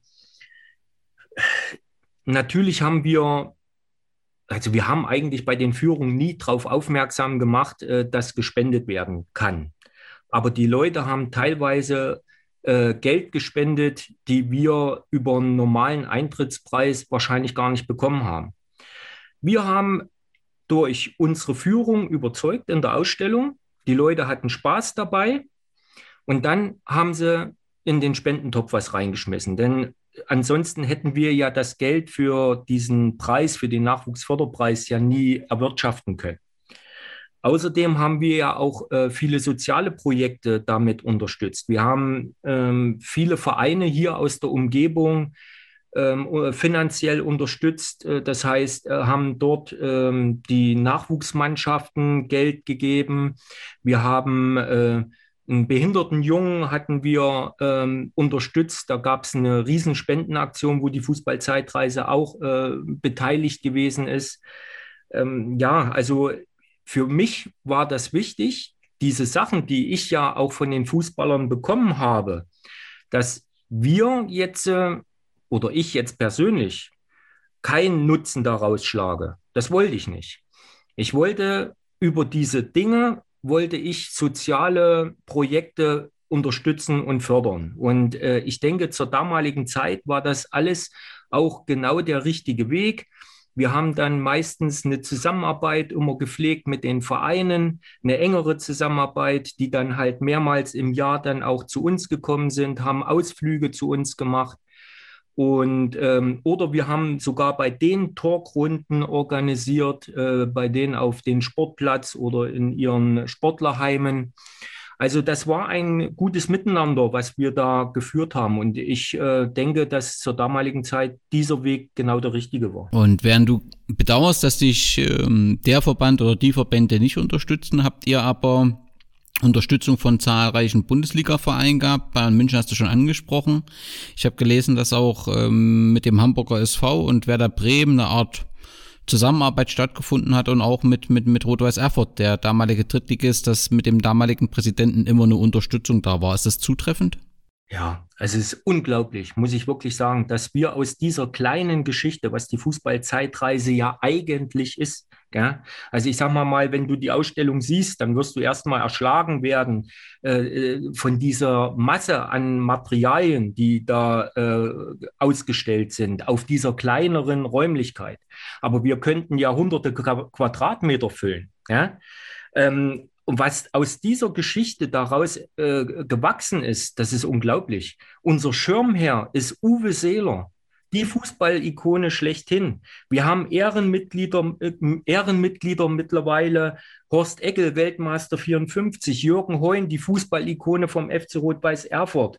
Äh, Hansi Müller, Europameister 1980, Manfred Kaiser, der leider verstorben ist, der erste DDR-Fußballer des Jahres von 1963, Ehrenmitglied der Fußballzeitreise gewesen. Also äh, selbst Bernhard Vogel, der ehemalige Ministerpräsident aus Thüringen, ist Ehrenmitglied bei uns. Also ähm, was, was daraus entstanden ist und wie die Vereine mit uns umgegangen sind. Der FC Bayern unterstützt uns jedes Jahr mit Wahnsinnsmaterialien, die sie uns zuschicken, die wir dann wieder verteilen ähm, an äh, benachteiligten Kindern, Kinderheimen, an Hospiz. Ähm, teilweise machen wir darüber eine Tombola. Das Geld wird dann wieder weiter gespendet. Also ähm, das, ist, das ist sagenhaft, was aus der ganzen Geschichte da entstanden ist. Und wie gesagt, die Verbände haben die Wertigkeit nicht erkannt. Die Fußballer, die uns besucht haben, und dabei spreche ich ja jetzt nicht von Kreisklassenfußballer, sondern ich spreche hier von DDR-Fußballlegenden. Ich spreche hier äh, bei auch äh, über Europameister, über Weltmeister, die wir nach Bad Taberts eingeladen haben, die zu Talkrunden hierher gekommen sind. Andreas Brehme, Pierre Litbarski, Peter Neururer, Hansi Müller, ähm, ja, Hans Mayer, äh, Joachim Streich, Jürgen Sparwasser, die, die waren ja alle schon bei uns, Norbert Nachtwey, Olaf Marschall, und die besuchen uns vorher alle in der Ausstellung. Und die sind immer alle total begeistert, was sie dort sehen und was sie dann von uns zu hören bekommen, weil diese Führung ist auch ganz wichtig in der Ausstellung. Denn jedes Teil, was wir in den Vitrinen zeigen, hat eben seine eigene Geschichte. Und äh, die ist eben auch sehr persönlich und auch äh, manchmal traurig, aber halt, es gibt auch viele lustige Anekdoten. Und das ist das, was die Ausstellung eigentlich auch ausmacht. Und äh, meine letzten prominenten Gäste ist auch noch nicht so lange her. Das war letztes Jahr im Oktober, äh, war Michael Sternkopf da und ähm, Rainer Kallmund. Rainer Kallmund, gell? Und ja, und das, das ist einfach, äh, einfach großartig. Wenn du das überlegst, hier in der Lindenstraße, dass dann halt solche prominenten Fußballer hier halten und, und hier über den Hof laufen und du hast die als Jugendlicher, hast du die im Fernsehen gesehen, du hast mit denen mitgefiebert. Ähm, das, das ist unglaublich. Ich kriege heute immer noch Gänsehaut. Lass mich noch mal ganz kurz äh, zu dem äh, Thüringer Unterstützung kommen. Ähm, Rot-Weiß Erfurt hat auch eine Zeit lang, beziehungsweise der Präsident hat auch eine Zeit lang äh, immer euch unterstützt, richtig? Ja, Rombach, ja, ja, ja. War, war ein wirklich äh, großer Unterstützer ähm, zu dieser Zeit und ähm, hatte uns dann auch mal Eintrittskarten vom FC Rot-Weiß Erfurt ähm, gegeben, die wir dann veräußern durften, wo wir das Geld äh, behalten äh, konnten für unsere Projekte. Ja, und hat selber auch äh, eine größere Spende an der Fußballzeitreise gegeben. Und äh, vom Karl Jena habt ihr ja regelmäßig auch Gäste, ne? Du hast ja mit Ducke gesagt, äh, die ja.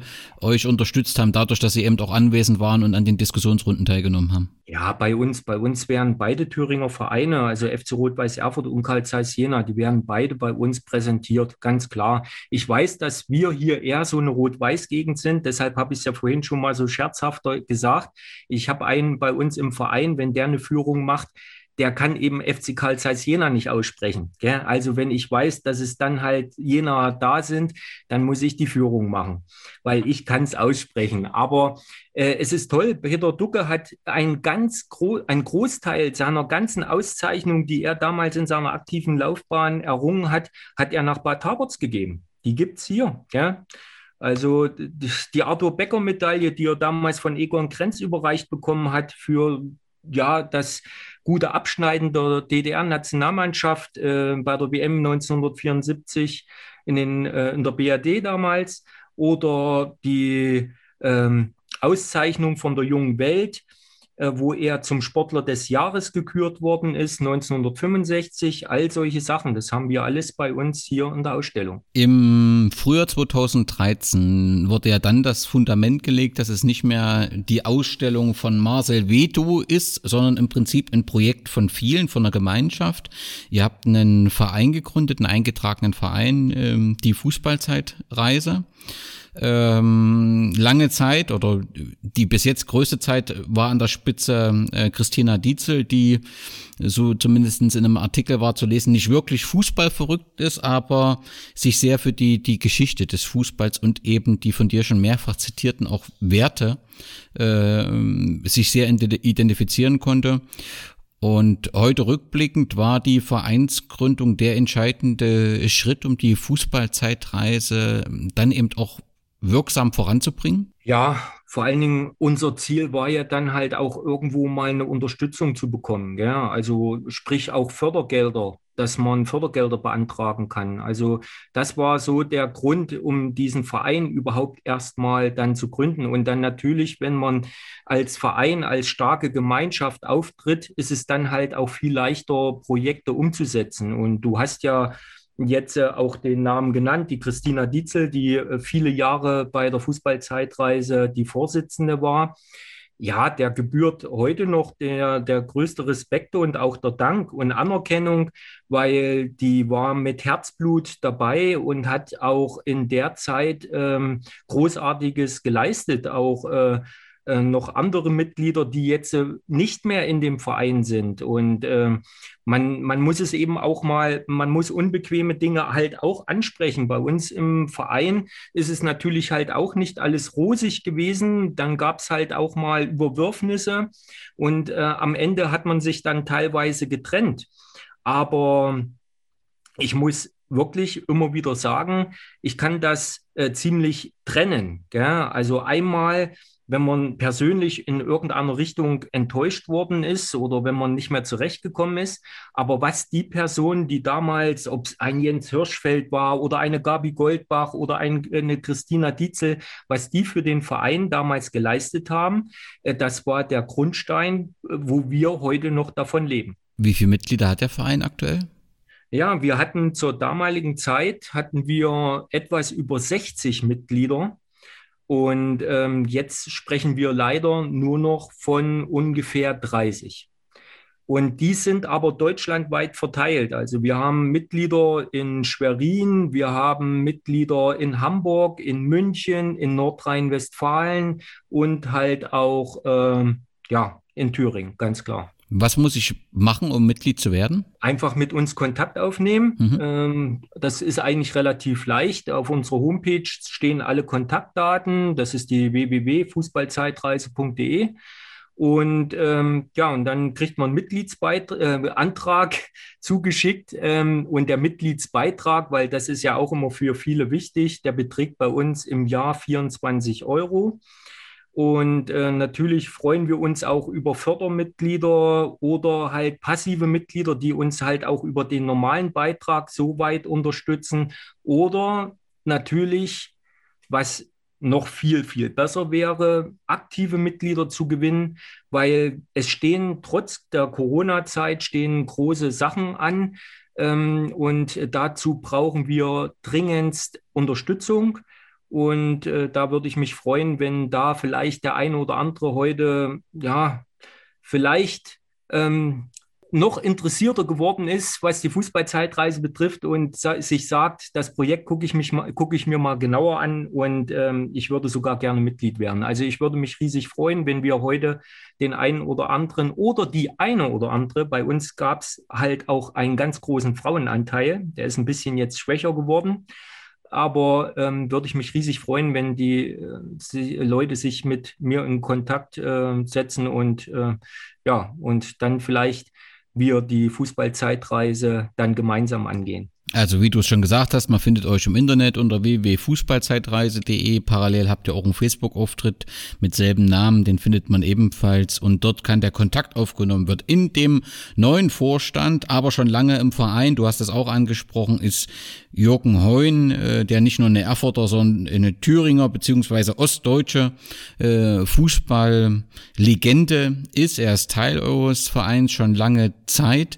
Äh, man sieht das immer wieder auch auf den, den Bildern, die du präsentierst. Welche Rolle, also außer seiner seines Amtes als stellvertretender Vorsitzender und auch Ehrenmitglied, welche Rolle spielt Kimme für den Verein? Aushängeschild. Mhm. Absolutes Aushängeschild, hat unheimlich viele Kontakte ähm, das, das macht dann schon, äh, sage ich mal, eher Eindruck, äh, wenn ich jetzt irgendwo ähm, in einen Betrieb nach, äh, sage ich mal, finanzieller Unterstützung frage oder ich habe noch die Fußballikone Jürgen Heun neben mir. Also der Jürgen, der ist da halt noch in vielen Köpfen präsent äh, durch seine außergewöhnliche Spielweise damals beim FC Rot-Weiß Erfurt. Jeder kann sich da noch äh, erinnern wenn der zum Freistoß angelaufen ist, da stand schon äh, das ganze Stadion auf.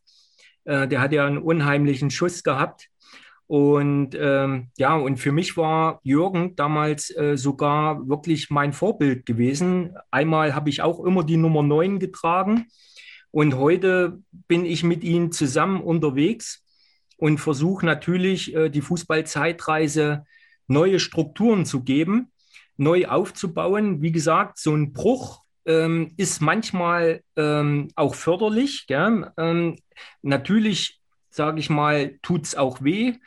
wenn man sich mit gewissen Leuten dann auch mal überwirft. Aber ähm, es muss ja dann irgendwo weitergehen. Und äh, jetzt sind wir dabei, neue Strukturen zu schaffen, äh, uns eine neue Richtung äh, oder eine neue Richtung auch zu finden. Und da ist der Jürgen unheimlich wichtig. Und ich habe gelesen, dass du bei Führungen berichten kannst, wie Jürgen Heun zu Ostzeiten zu einer modernen Gasheizung in seiner damaligen Wohnung kam. Kannst du das den Hörern berichten? Ja, das, das kann ich machen. Also, ähm, da muss ich jetzt mal kurz in mich gehen und. Es war das Spiel bei Union Berlin. Ja. Und er traf. Das war 1987. Genau.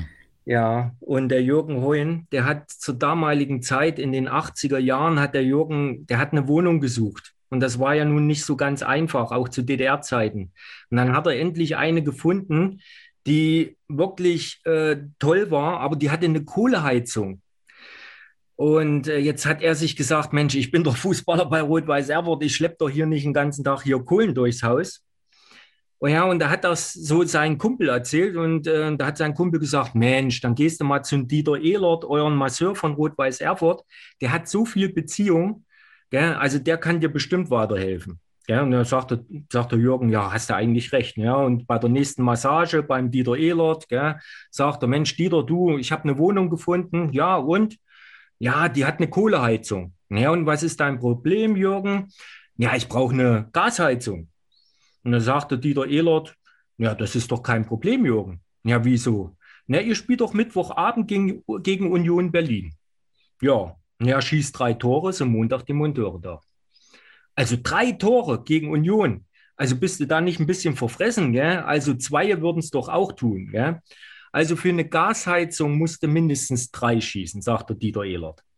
Ja, und am 9. September 1987 ist ein Flutlichtspiel im Georgi Dimitrov Stadion beim FC Rot-Weiß Erfurt. Und der FC Rot-Weiß Erfurt gewinnt gegen Union Berlin 7 zu 1. Nach dem dritten Tor von Jürgen Heun rennt der an die Seitenlinie und ruft den Dieter Ehler, Ehler zu. Dieter, ruft die Monteure an. Ja? Er schießt vier Tore in dem Spiel und Montag waren die Monteure da. So ist Jürgen Heun zu seiner Gasheizung gekommen. Ja. ja, und viele solcher Geschichten erfährt man, wenn man die Fußballzeitreise besucht. Du bist für dein Engagement 2014 von der Thüringer Ehrenamtsstiftung zum Thüringer des Monats gekrönt worden. Was bedeutet dir dieser Preis persönlich? Also die mich da vorgeschlagen haben, jetzt, äh, den, den danke ich natürlich und die haben sich auch was dabei gedacht. Aber ansonsten spielt dieser Preis jetzt für mich nicht die Rolle, dass ich das irgendjemandem bis jetzt erzählt habe. Also ich glaube, das Wissen, das, das weiß eigentlich keiner. Also da gibt es andere Dinge, die für mich äh, irgendwo jetzt äh, wichtiger waren. Und ähm, aber nein, also äh, es, es war eine schöne Geschichte. Ich habe mich gefreut, äh, dass die Leute, die mich da auch gewählt haben und so ähm, da an mich gedacht haben. Das fand ich klasse, aber nein, also spielt keine große Rolle. Die Elf Freunde haben dich bzw. deine Ausstellung ebenfalls vorgestellt und als einen der wichtigsten Punkte, die man in Thüringen als Fußballfan gesehen haben, vorgestellt. Äh, hast du dich darüber gefreut? Das ist ja nun auch nicht selbstverständlich. Eu Elf Freunde ist ja auch ein spezifisches äh, Magazin, wird sehr gern und sehr äh, gel gelesen. Aber das ist ja schon eine Besonderheit, äh, dass das äh, dir auch nach dem schwierigen Anfangszeit gelungen ist. Und das sorgte ja sicherlich auch für überregionale Aufmerksamkeit. Ja, genau das habe ich ja vorhin gesagt. Gell? Also die Anfangszeit, ich hatte ja gar keine Besucher. Und ähm, wenn du dann halt, sag ich mal, im Laufe, weißt du, man hätte ja damals auch aufgeben können. Ja? Wenn meine Mutter jetzt zum Beispiel nicht gewesen wäre, ich hätte die Fußballzeitreise aufgegeben. Dann hätten wir heute nicht zusammengesessen und hätten dieses Interview geführt. Alles, was daraus entstanden ist, da kann man ja nur den Leuten heutzutage mitteilen, wenn sie irgendwie einen Traum haben, dass sie an den Traum festhalten ähm, und am Ende machen sie es ja für sich selber.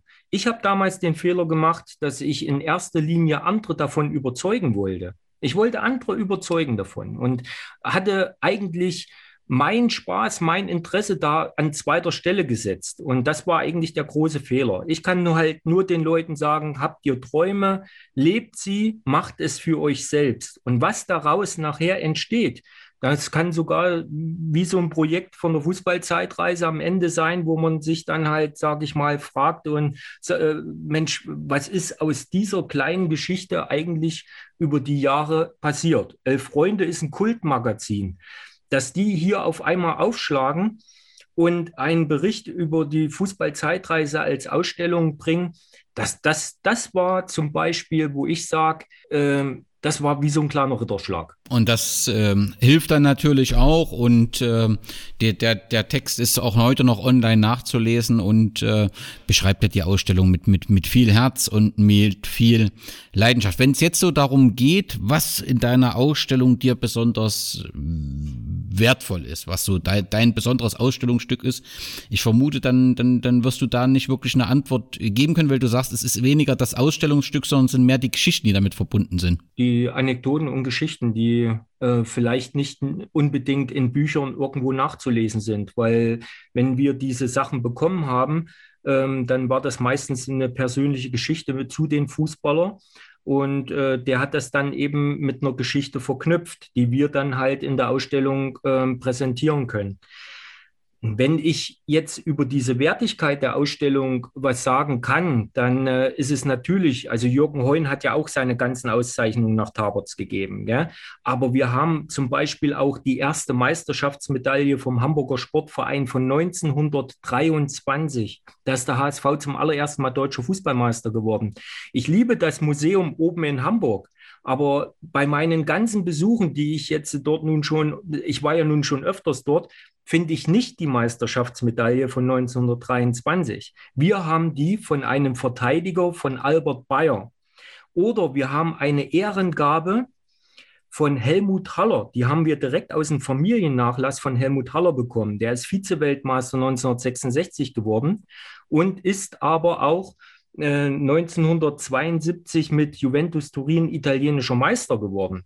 Und wir haben eine Ehrengabe, die hat er bei dieser Meisterschaft vom Papst überreicht bekommen. Also das sind außergewöhnliche Dinge, die wir bei uns in der Ausstellung haben, die wirklich halt, sage ich mal, ein Besuch wert sind. Und ähm, ja, wir sehen jetzt nicht unbedingt diesen finanziellen Wert, der hinter diesen Auszeichnungen steht. Für uns ist es halt ja dieses Außergewöhnliche, was ganz Persönliches zu haben aus dieser Geschichte heraus. Aber nichtsdestotrotz ähm, hat es ja einen, einen finanziellen Wert. Also ich hab, bin dem Thema überhaupt nicht äh, drin. Aber ich denke, mit den Geschichten, die du auch erzählst, ähm, hast du ja da auch einen finanziellen äh, Schatz und damit wird es doch sicherlich auch notwendig, zunehmend in solche Sachen wie Sicherheitsmaßnahmen zu investieren. Oder bewerte ich das völlig falsch? Naja, also äh, Memorabilien haben heute einen unheimlichen Wert erreicht. Das heißt, es ist einer der höchsten Anlageformen geworden. Und äh, wir haben jetzt in diesen Jahren, wo ich jetzt äh, da angefangen habe, dann eben zu sammeln, ähm, ist da natürlich schon eine ziemliche Wertsteigerung entstanden. Wir haben zum Glück bei uns im Verein den Hagen Leopold. Der ist ähm, staatlich geprüfter Memorabilienbegutachter. Der kann auch Expertisen erstellen. Und ähm, ja, und das ist für uns unheimlich wichtig, weil es ja auch unheimlich viele Fälschungen auf dem Markt gibt. Ja, also wir können, wir kaufen ja auch manchmal auch Dinge auf. Ähm, und äh, das, das lasse ich dann halt aber auch erstmal von dem Hagen prüfen, weil es gibt viele Scharlatane gell, ähm, mittlerweile. Ähm, du hast recht, äh, die Sicherheit spielt eine große Rolle. Wenn wir irgendwann mal darüber sprechen, dass die Fußballzeitreise eine neue Räumlichkeit bekommt, ist das ein Aspekt, der an allererster Stelle steht, den wir da erstmal aufs Korn nehmen müssen, ähm, wie wir diese ganzen, wie wir diese ganzen Sachen sichern. Momentan ist es ja bei mir zu Hause im Hinterhof äh, auch wir haben viele Alarmanlagen drin. Also ich will jetzt gleich äh, da jeden, der jetzt darauf spekuliert, bei mir mal einzusteigen, den will ich mal den Zahn ziehen. Also äh, so weit kommt er nicht. aber wir müssen das natürlich immer in Betracht ziehen. Ja. Zu deinen Ausstellungsstücken drei habe ich äh, mir notiert. Mal sehen, äh, ob das auch zutreffend ist. Also ich habe gelesen, es gibt in deiner Ausstellung einen vermeintlich schmucklosen braunen Koffer, den du bei einer Antiquitätenhändlerin, die 100 Kilometer entfernt ist, gekauft hast und dessen Inhalt äh, doch sehr überraschend ist. Ja, also das, das war ein Schatz. Das war ein Wahnsinnsschatz. Das heißt, ähm, dieser Koffer, der gehörte Joachim Henschel.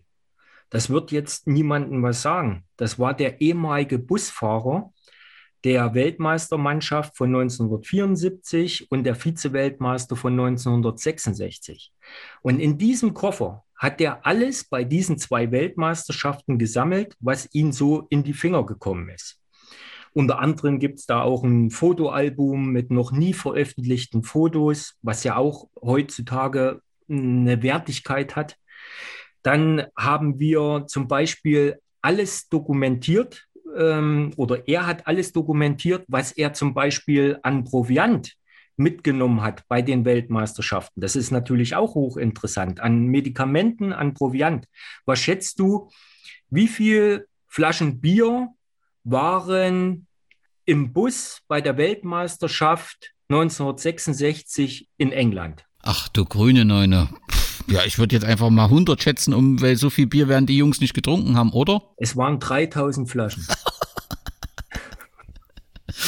Gut. Ja, und solche Sachen, das, äh, das gibt eben dieser Koffer her. Also wir müssen diese ganzen Dokumente natürlich alles noch, noch ein bisschen mehr ausarbeiten. Da werden sich noch die, ein, die eine oder andere Geschichte wird sich da mit Sicherheit dann noch finden lassen. Aber das ist natürlich schon eine Hausnummer, gell? Das ist stark. Und das war ein Zufallsfund, dieser Koffer, oder? Ja, also äh, da kam auch einer mal auf mich zu und hat gesagt, äh, das war ja hinter Jena, äh, dieser Antiquitätenladen. Äh, und der bei auf mich zugekommen ist, das war einer, der in so, äh, ja, mit so einem Trödel zu tun hat. Gell? Und der hat gesagt, Mensch, also die hat dort einen Koffer stehen, da sind lauter Fußballsachen drin. Ich kenne mich da nicht so aus, aber guck dir das mal an. Und dann bin ich dann dorthin gefahren, damals noch mit der Christina Dietzel. Und dann hat mir die Frau den Koffer geöffnet und ich, ich habe Herzrasen äh, bekommen. Also mir ist ganz mulmig geworden. Und da habe ich gesagt, wo haben Sie den her? Und die Frau, die diesen Antiquitätenladen damals äh, geführt hat, die hat den Joachim Henschel gepflegt bis zu seinem Tode. Und der Joachim Henschel hat ihr den Koffer geschenkt ähm, und hat gesagt zu ihr, ähm, de, da hat sie irgendwann mal die Möglichkeit, den zu veräußern, so dass er halt noch mal ein bisschen Geld hat. Ähm, und äh, ja, und wir haben der Frau eben den Koffer abgekauft. Ja, oder ich, ich sage mal mal, das, was jetzt in die Ausstellung investiert wird oder gekauft worden ist, das ist rein alles von meinem privaten Geld. Ich stelle es aber dem Verein, diese Ausstellung, immer so zur Verfügung. Gell? Weil der Verein braucht ja eine Basis. Und der Verein sammelt dann im Prinzip die Unterstützung für die Ausstellung und organisiert die Ausstellung, Veranstaltung und so weiter, richtig? Richtig, genau. Das ist ein gutes Miteinander. Ich kümmere mich um die Ausstellung, um die Materialien, so auch, dass die Ausstellung immer attraktiv bleibt, immer mal auch wieder ein paar neue Highlights bekommt. Und der Verein unterstützt mich bei Veranstaltungen ähm, und äh, bei der ganzen Organisation. Ähm, noch was, wo du Herzrasen bekommen hast, ist ähm, das Replikat des ähm, WM-Pokals. Das gibt es auch in der Ausstellung zu sehen und das hast du bekommen von? Das war eine Talkrunde äh, mit Andreas Bremer hier in Bad Taborz. Aber den Pokal hat nicht Andreas Brehme besorgt, sondern den hat ähm, der Hagen Leopold anfertigen lassen, weil dieser Pokal, den gibt es ja auch in echt nicht mehr. Der ist ja zweimal gestohlen worden. Einmal bei der WM 66, dann hat ihn irgendein Hund hinter einem Busch ausgebuddelt. Ja? Ähm, da ist er ja dann wieder aufgetaucht und dann ist er ja nach Brasilien gegangen, weil Brasilien den Pokal ja dreimal hintereinander gewonnen hatte. Nicht hintereinander, aber doch dreimal gewonnen hatte. Und ähm, jedenfalls äh, in Brasilien ist er dann halt wieder gestohlen worden. Und äh, ja, und da vermutet man, dass man den eingeschmolzen hat. Und Andreas Bremer hat uns an dem Abend diesen Pokal dann halt überreicht. Und das ist natürlich jetzt ein absoluter Hingucker. Einmal haben wir den Pokal und dann halt das Nachfolgermodell, was 1974 das erste Mal, dieser Pokal, der erstmals dann vergeben worden ist. Ja, und ähm, Natürlich geben wir dann halt, wenn die Kinder, wenn wir Kindermannschaften hier auch mal vor Ort haben, geben wir denen auch mal den WM-Pokal in den Händen und äh, die müssen ja auch Fußballgeschichte mal spüren. Bei uns bekommen sie auch mal alte Fußballschuhe in die Hände gedrückt, die über 100 Jahre alt sind, damit sie mal sehen, was ihre Ur-Ur-Urgroßväter damals äh, getragen haben, unter welchen Umständen die eigentlich Fußball gespielt haben. Also wir haben ja diese Entwicklung des Fußballs, die haben wir ja bei uns in der Ausstellung auch präsentiert. Wenn wir jetzt schon die Chance haben, einen echten Weltmeister hier zu haben, und es ist ja laut FIFA-Statuten einfach Usus, dass nur der Weltmeister oder ein Weltmeister einen Pokal anfassen darf.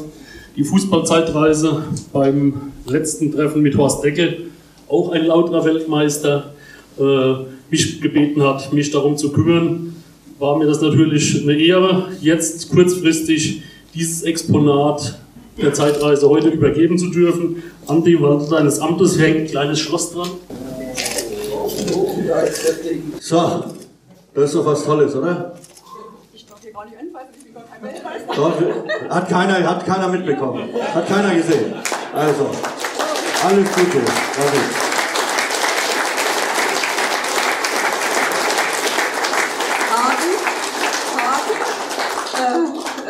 Sagen? Ey, das ist ja Wahnsinn. Das ist ein, ein Wahnsinnspokal, der in jetzt der Fußballzeitreise gehört. Dankeschön, ihr beide.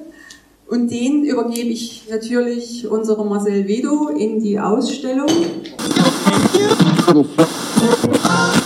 Und ein drittes Ausstellungsstück ist, äh, oder nicht Ausstellungsstück, sondern etwas, was du in deiner Ausstellung machst, äh, nutzt, ist ein originaler Handkompressor aus dem Jahre 1910, äh, wo du im Prinzip den Besuchern offensichtlich vorführst, unter welchen Bedingungen äh, Bälle äh, aufgepumpt wurden. Ja, ähm, da, da, also bei der WM 1954, was mich immer so ärgert, bei eBay, gell, da gibt es immer solche Bälle, WM 1954 mit so einer Naht. Bei der WM 1954 im Endspiel ist so einer gar nicht gespielt worden. Der hatte damals schon eine komplett zuhe Blase. Aber vor der WM 54 gab es natürlich diese Bälle mit dieser Naht und hinter dieser Naht war eben eine Gummiblase versteckt und die musste man natürlich auch aufpumpen. Und damals elektrische Kompressoren, die gab es eben damals noch nicht und wir haben so einen Handkompressor und den hat man dann halt als Unterstützung zum Ballaufpumpen benutzt. Gell? Auch wie gesagt, Ballpumpen, wie die Wert, äh, der Wertegang der Ballpumpe gewesen ist bis zum heutigen Kompressor, den haben wir natürlich bei uns nicht in der Ausstellung, aber solche Handpumpen, das haben wir bei uns auch. Wie viele Besucher darfst du mittlerweile empfangen? Also richtig ist ja, dass ja, glaube ich, sonntags, äh, äh, dass man das äh, Museum besuchen kann, richtig? Hm, nee, leider nicht mehr. Also wir haben dann irgendwann mal aus Zeitgründen, weil ich ja nun hier in Bad Taberts im Kuramt arbeite, und ähm, wir sind da ziemlich fleißig, was Veranstaltungen betrifft. Das habe ich vorhin bei dieser ganzen Werbekampagne über Bad Taberts ganz vergessen zu sagen. Alleine das Kuramt in Bad Taberts organisiert über 70 Veranstaltungen. Gell? Und, ähm, und dann noch die ganzen Vereine. Also in Taberts ist halt immer was los. Wenn Corona vorbei ist, sind wir auch da wieder gut am Start, bin ich mir sicher. Wir sind gut vorbereitet. Ähm, aber durch diese Arbeit jetzt im Kuramt äh, ist es mir natürlich nicht mehr möglich, dass ich dann halt jedes Wochenende dann am Sonntag dann in der Ausstellung stehen konnte. Somit haben wir jetzt äh, das so, ähm, dass immer nach Anfrage, nach Terminabsprache ähm, wir jetzt die Führung anbieten. Okay, also wer die äh, Fußballausstellung besuchen will, der schickt dir eine Nachricht via E-Mail oder via Privatnachricht auf Facebook und dann wird im Prinzip ein Termin, wo das für beide Seiten passt, äh, vereinbart. Ja, ich glaube sogar meine Telefonnummer, die steht auch überall meine Privatnummer und da kann man mich jederzeit anrufen. Oh, jederzeit. Äh, tagsüber wäre es schon gut. Gell? Und äh, dann kriegen wir auch einen Termin hin. Okay, aber wie hat sich die Besucherzahl entwickelt, so grundsätzlich? Ja, äh, teilweise hatte ich dann, obwohl der Sonntag ja eigentlich der Standardtag gewesen ist, äh, hatte ich in der Woche mehr Besucher, weil das ist ja ganz logisch, weil am Wochenende sind die Fußballmannschaften ja alle unterwegs und haben äh, Spielbetrieb. Gell? Und die Leute, die halt auf Fußball gucken wollen, sind in den Stadien oder sind auf den Sportplätzen äh, im Land unterwegs. Und äh, deshalb habe ich teilweise in der Woche mehr Besucher gehabt. Ähm, natürlich durch Corona und durch diese ganze Platzgeschichte, die ich jetzt ähm, ja nun nicht so vorrätig habe, ähm, war es dann nachher im letzten Jahr schon etwas schwieriger mit Mundschutz und so. Das ist alles auch nicht unbedingt mein Ding, aber wir müssen diese Sachen eben, ähm, ja, das muss eben jetzt sein. Und aber momentan ist eben äh, besuchermäßig gar nichts. Ja, also momentan die Museen und Ausstellungen sind ja alle geschlossen. Und so, so ja auch die Fußballzeitreise. Schirmherr ist Uwe Seeler, das hattest du schon gesagt. Wie kam es dazu? Ja, einmal, ähm, mein Vater ist damals auch mal schlimmer krank geworden. Mhm. Und, ähm, und um den ein bisschen aufzubauen im Krankenhaus, habe ich immer zu ihm gesagt, Mensch, Vater, wen würdest du denn gerne mal besuchen wollen oder kennenlernen? Ja? Und da hat er gesagt, für ihn gab es nur einen Fußballer, das war für ihn der größte, das war Uwe Seeler. So, und da habe ich damals alle Hebel in Bewegung gesetzt, habe dann natürlich ja schon so ein paar Leute gekannt in der Zwischenzeit und habe dann es tatsächlich hinbekommen, ein Treffen mit Uwe Seeler zu organisieren, mit meinem Vater zusammen. Sind wir nach Hamburg gefahren, haben Uwe Seeler getroffen und äh, ja, und dann bin ich dann halt so ein bisschen hartnäckig da dran geblieben an dieser ganzen Geschichte, habe dann mit dem Management, mit Werner Dreimetten Senior, ähm, bin ich dann in Kontakt geblieben, der Manager von Uwe Seeler, und habe ihn dann gefragt, ob nicht Uwe Seeler vielleicht die Schirmherrschaft über die Fußballzeitreise übernehmen würde. Werner Dreimetten ist dann halt hierher gekommen, hat sich das dann alles hier vor Ort angeschaut ähm, und dann haben wir mit, äh, haben wir den Vertrag dann fertig gemacht und äh, ja, und seitdem ist Uwe Seeler der Schirmherr. Und ich war vor zwei Jahren erst beim Frühstück mit Uwe Seeler, also in Hamburg äh, bei Uwe Seeler. Das ist, das, das ist äh, auch eine ganz tolle Geschichte und ähm, da, da, da freue ich mich, dass ich halt diesen Mann, diese Fußballikone dazu im Prinzip bewegen konnte, dass er hier diese Schirmherrschaft übernimmt. Und äh, leider ist es uns nicht geglückt. Ähm, das lag aber an den gesundheitlichen ähm, Sachen jetzt, äh, was Uwe Seeler betrifft, ähm, dass wir ihn hier gerne zu einer Talkrunde hätten einladen wollen, aber das ist uns leider nicht geglückt. Und ob uns das überhaupt noch mal gelingt, ähm, kann ich mir auch nicht vorstellen. Aber der Verein, viele Mitglieder des Vereins Fußballzeitreise durften Uwe Seeler schon persönlich kennenlernen. Wir haben einen Vereinsausflug nach Hamburg gemacht, Mittentreffen mit Uwe Seeler. Also der Bezug ist auf alle Fälle da. Es ist also eine lebende Partnerschaft ähm, zwischen äh, der Fußballzeitreise und Uwe Seeler. Du hast gerade die öffentlichen Talkrunden angesprochen.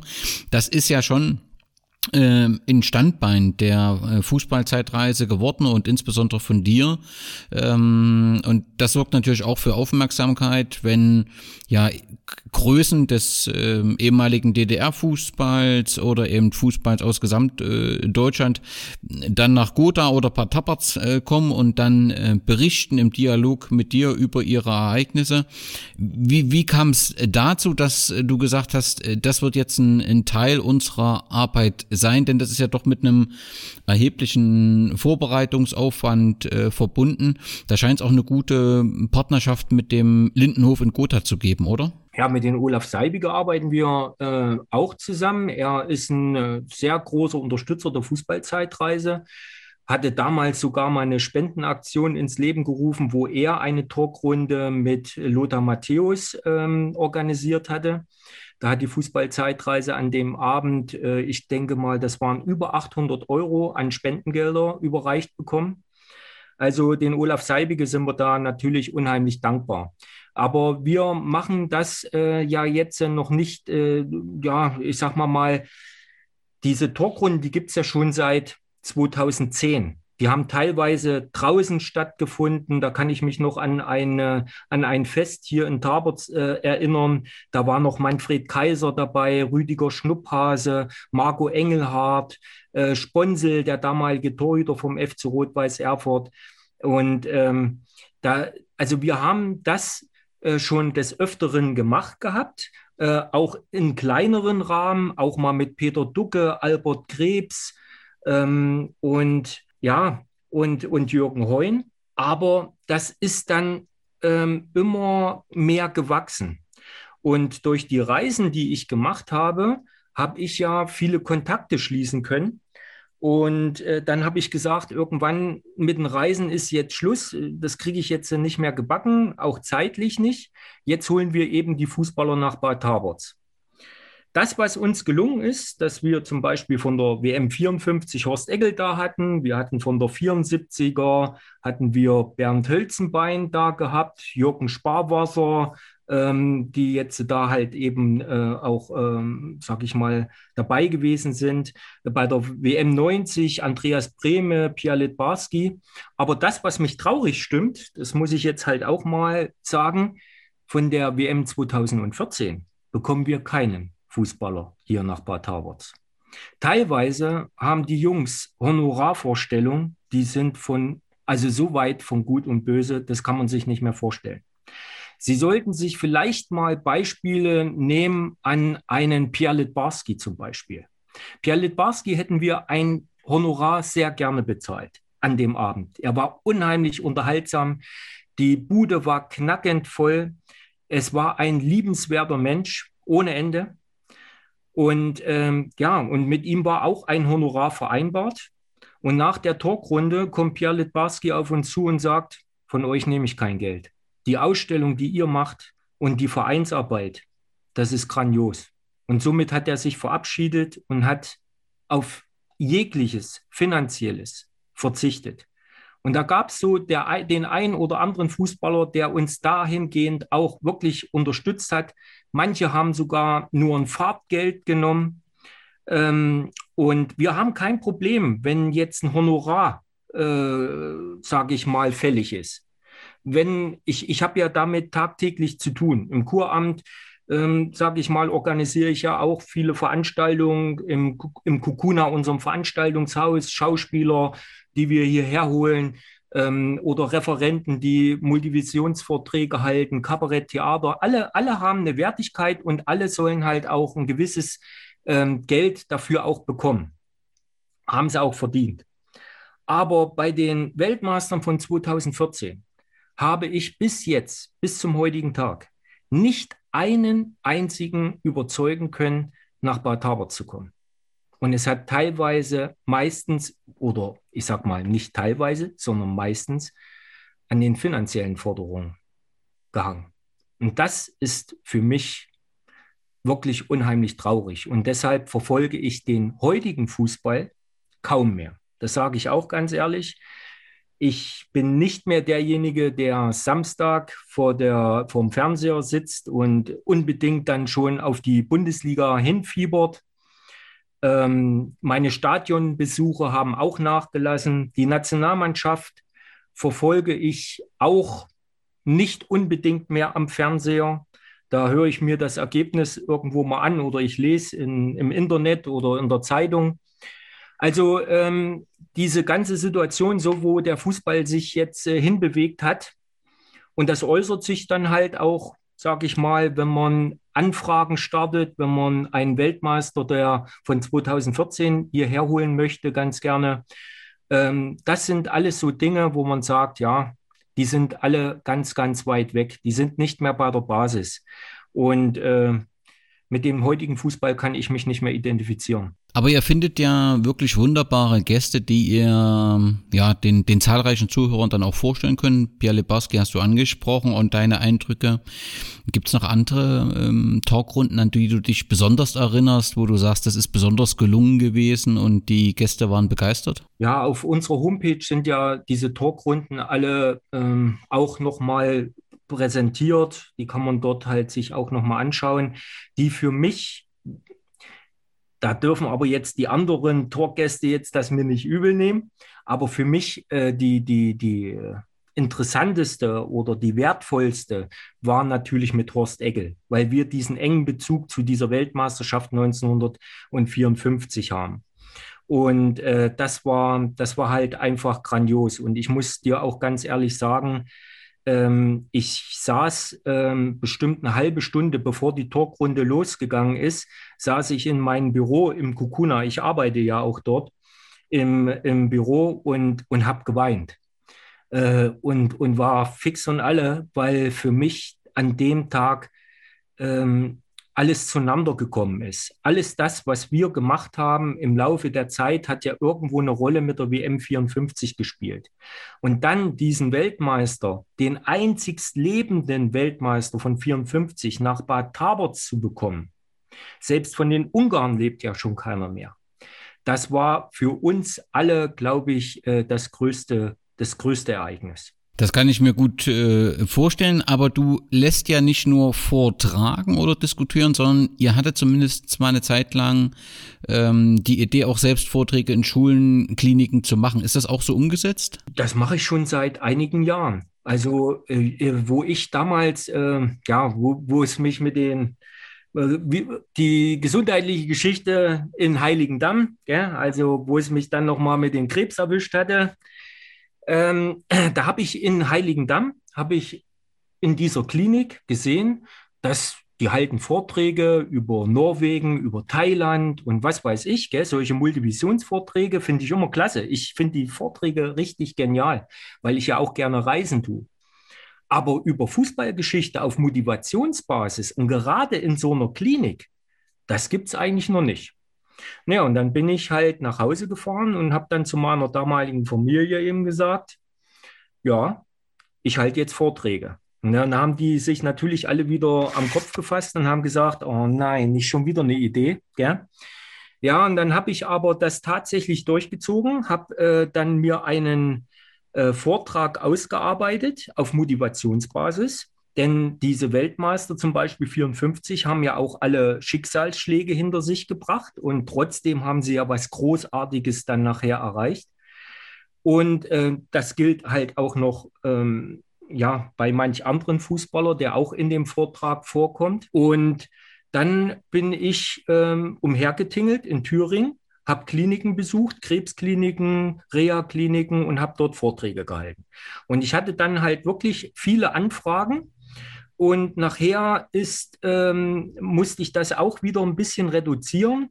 Und äh, mittlerweile bin ich jetzt, ähm, habe ich einen Jahresvertrag immer mit der Rennsteigklinik hier in Bad Taborz, mit der Mediclin Klinik die, wo ich einmal im Monat einen Vortrag halte. Okay, also das ist auch ein, ein Standbein von dir, von euch äh, ähm, geworden. So präsentiert ihr eure Fußballzeitreise eben dann nicht nur in paar Tapas, sondern tragt sie über die Stadtgrenzen ähm, hinaus. Aber es gibt auch für die Fußballzeitreise Unterstützer, die außerhalb der Stadtgrenzen liegen. Du hast schon gesagt, dass ähm, äh, die Mitglieder in eurem Verein aus ganz Deutschland kommen, aber ich, wenn ich es richtig in Erinnerung habe, gibt es auch Sponsoren, die kommen von außerhalb von Deutschland, äh, sondern leben oder lebten eine Zeit lang im Irak. Ist das richtig? Gunter Völker, ja der, Sauer, der Sauerkraut-Diplomat aus dem Irak, aus Erbil.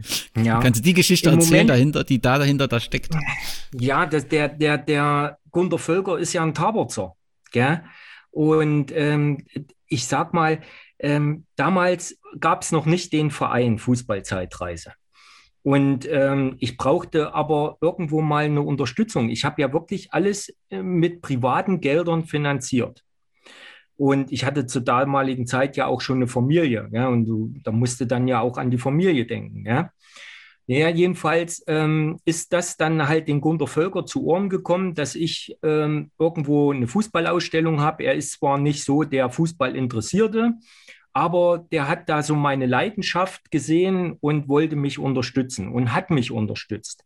Hat mich einige Jahre finanziell unterstützt und ist heute auch Mitglied bei der Fußballzeitreise. Jetzt schon wirklich ein langjähriges Mitglied, fast von der, von der ersten Minute an, ja, also Gründungsmitglied. Und ähm, ja, und der Gunder, der war als Soldat im, in Afghanistan. Und dort ähm, hat er dann den deutschen Hof in Afghanistan eröffnet, weil auch beim Kriegsgeschehen äh, müssen die Soldaten ja auch irgendwo unterhalten werden und die möchten auch irgendwo mal ihr Bier trinken oder wie auch immer. Jedenfalls hat er in Afghanistan ähm, äh, hat er dann den deutschen Hof eröffnet. Dann wurde das mit der Korruption und mit diesen, ja, und die, dass es sehr gefährlich dort ist, das wurde halt immer schlimmer. Und er hat dann dort seine Zelte abgebrochen und ist dann in den Irak nach Erbil gegangen und hat dort den deutschen Hof eröffnet. Und mittlerweile äh, ist er in Sri Lanka gelandet und äh, baut dort gerade eine Bar auf ähm, in Strandnähe. Also ist ein ganz verrückter Weltenbummler, der aber seine Wurzeln hier in Bad Taberz hat. Und glaube ich auch zum Ehrenbürger oder irgendeine ähnliche Prämierung bekommen sollte und deswegen eine Zeit lang rund um Corona festhing. Habe ich das richtig gelesen? Ja, er sollte ähm, so eine Ehrenmedaille bekommen. Ähm, die hat Gunder auch verdient. Also er hat mich ja jetzt nicht nur unterstützt und die Fußballzeitreise als Verein, sondern er unterstützt hier mehrere Vereine im Ort, auch den Trachtenverein, äh, überweist er immer Geld und Unterstützung. Also äh, wie gesagt, ähm, der, der Gunder, der hat seine Wurzeln nie vergessen. Der liebt Taberts auch weiterhin, auch wenn er eben, sage ich mal, ein Weltenbummler ist. Gell? Den kannst du hier eben nicht festhalten. Wenn der ein paar Wochen hier in Taberts ist, dann äh, muss der auch wieder los. Dann muss der wieder weit in die Welt hinaus. Und das war für ihn eine schlimme Zeit, wo er hier festgesessen hat. Aber er hat sich dann halt auch wieder sozial engagiert, hat dann den älteren Leuten das Essen nach Hause gefahren oder äh, ist für die einkaufen gegangen, wo gerade das mit dieser Corona-Geschichte dann angefangen hat. Also ähm, der Gundor, das ist schon ein sehr, sehr sozialer Mensch. Ja, und dann lass uns ähm, zum Abschluss über die Zukunft der Fußballreise und der Ausstellung äh, reden. Du hast ja schon mehrfach angesprochen, es sind äh, zwar nicht 25, sondern 40 Quadratmeter, aber eben auch die 40 Quadratmeter sind für die Vielzahl der Schätze, äh, die die Fußballzeitreise in der Zwischenzeit äh, hat, äh, viel zu klein. Und ähm, nun gibt es ein Konzept für neue Räumlichkeiten der Ausstellung. Also das ist ja nicht so einfach, nehme ich das einfach mal an. Man kann nicht einfach neue Räume mieten und dann mm, transportiert man es einfach in die neuen Räume, sondern es braucht ja ein Konzept dahinter. Mit, mit, mit, mit welchem Ansatz geht ja in die Neugestaltung? Also was soll anders werden? Oder soll es nur größer werden? Und wohin soll es gehen? Ja, also wir sind sehr oft in die Öffentlichkeit gegangen, haben regelrechte Hilferufe nach außen gesendet und haben händeringend äh, größere Räumlichkeiten gesucht. Ähm, das Gehör haben wir nicht so richtig gefunden gehabt. Ähm, dann war es aber nachher so, dass wir Möglichkeiten hatten, die uns außerhalb von Taberts angeboten wurden. Ähm, aber irgendwann hat auch der Bürgermeister hier in Taberts, der auch äh, Mitglied bei der Fußballzeitreise ist, sogar Fördermitglied, hat dann mir ganz deutlich zu verstehen gegeben, dass er es nicht möchte, dass die Fußballzeitreise ähm, aus dem Ort geht und hat uns eine Möglichkeit gegeben, oben auf dem Erlebnisturm Großer Inselsberg ähm, in der dritten Etage die Ausstellungsräume für äh, die Fußballzeitreise zu nutzen. Ähm, diesen Erlebnisturm, den kenne ich ja nur zu gut. Also das heißt, das war ja meine allererste Arbeit hier in Bad Taberz, wo ich hier all, im Kuramt angefangen habe, um den Turm, ähm, sag ich mal, zu bewerben, äh, für die Gäste interessant zu machen. Wir haben dort eine Wintersportausstellung eingerichtet gehabt. Ähm, dort oben ist das höchstgelegenste Trauzimmer Thürings. Ich habe dort viele Events dort oben organisiert, Sternschnuppennächte, alles Mögliche. Wir haben dort den Opel-Bob einfliegen lassen. Ähm, wir haben ganz verrückte Dinge dort oben gemacht, um diesen Erlebnisturm halt auch wirklich äh, populär zu machen Und ähm, mittlerweile erfreut er sich sehr guter Besucherzahlen. Das heißt, im Jahr haben wir zwischen 23 bis 25.000 Gäste, die die 95 Stufen des 21 Meter hohen Turms hinaufsteigen. Äh, um natürlich die Fernsicht einmal zu bewundern, wenn sie da ist. Ja, ist ja nicht immer gegeben. Aber wenn die Fernsicht nicht da ist, haben wir ganz tolle Ausstellungsräume dort oben. Mittlerweile ist der Geopark dort oben mit einer tollen Ausstellung oder der Naturpark Thüringer Wald. Und die Wintersportausstellung, die soll einen neuen Platz finden. Denn der Bürgermeister aus Broderode, der ist ähm, an den Bürgermeister hier in Bad Taberts, an den David Ortmann herangetreten und hat gesagt, Mensch, also wir haben äh, Fördergelder beantragt, wir wollen gerne ein Wintersportmuseum in Broderode eröffnen. Und es macht ja keinen Sinn, wenn jetzt zwei Wintersportausstellungen auf ich sag mal, ähm, in, in dieser Entfernung äh, präsentiert werden. Und hat uns gefragt, ob wir uns vorstellen können, die Sachen nach Broderode zu geben. Das sind aber alles Leihgaben. Wir haben uns dann mit den Leihgebern in Kontakt gesetzt und äh, ja, und die Leihgeber waren alle dafür, dass sie halt auch in Broderode ihre Sachen ausstellen würden. Somit würde die, dieser Ausstellungsraum, diese Wintersportausstellung, würde dann aufgelöst werden und wir könnten dann mit der Fußballzeitreise diese Räumlichkeit nutzen. Ist natürlich ein Wahnsinnskraftakt und vor allen Dingen bedeutet das für uns, wir brauchen Startkapital und das hat die Fußballzeitreise nicht. Ähm, ich kann auch ähm, da ganz offen drüber reden. Wir sprechen da von Startkapital von 50.000 Euro, die wir benötigen, um dort oben eine, ja, eine Hammerausstellung dort oben zu integrieren, die für Furore sorgen würde. Es wäre auf jeden Fall die höchstgelegenste Fußballausstellung wahrscheinlich deutschlandweit. Und ähm, diese Gelder, die wir jetzt benötigen, die benötigen wir für abschließbare, sichere Vitrinen. Wir brauchen Trockengerät, wir brauchen eine Sicherheitsanlage, wir brauchen Monitore, wir brauchen äh, grafisch gestaltete Tafeln. Ähm, also das sind alles so Dinge, wenn ich jetzt sage, so eine abschließbare Vitrine kostet alleine, die wir benötigen, um die 2000 Euro und wir brauchen davon zehn Stück, dann sind da schon 20.000 Euro weg. Also die 50.000 sind da noch nicht mal so hoch gegriffen, aber wir benötigen halt jetzt dieses Startkapital. Und da sind wir jetzt gerade dabei und gucken, ähm, wie wir das stemmen können. Äh, die Gemeinde Bad Taborz, also sprich Bürgermeister David Ortmann, hat uns auch dahingehend schon ein paar Vorschläge gemacht. Ähm, aber äh, das wird natürlich, sage ich mal, für uns äh, ein Kraftakt. Aber die Besucherzahlen, die sind natürlich, äh, die sind schon interessant. Das muss man wirklich sagen. Also ähm, ich kenne das Museum in Kaiserslautern. Ich glaube nicht, dass die 25.000 Gäste im Jahr in ihrem Fußballmuseum in Kaiserslautern haben, weil die haben ja nur am Wochenenden alle 14 Tage an den Spieltag geöffnet.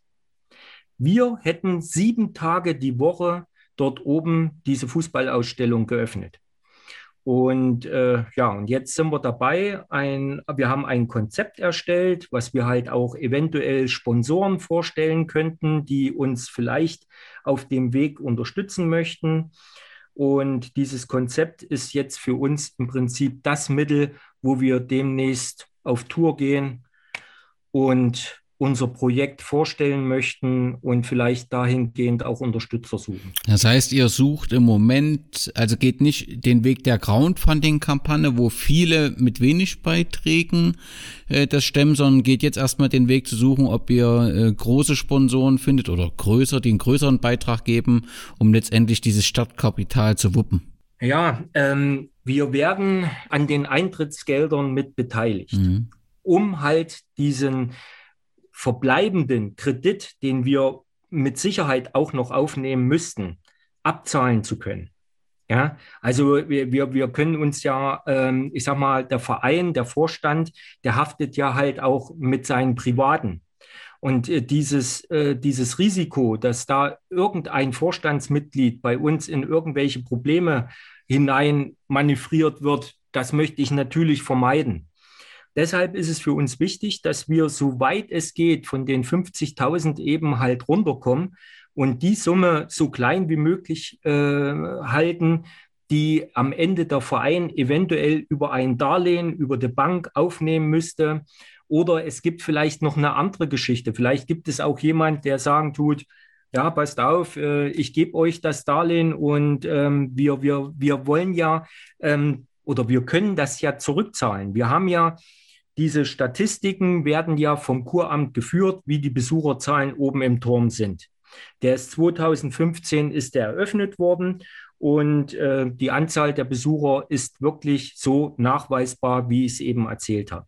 Und je nachdem, wie die Gemeinde Bad Taberz uns da finanziell beteiligt, das heißt an den Eintrittsgeldern, haben wir die Möglichkeit, auch dann nachher diese Summe wieder zurückzuzahlen.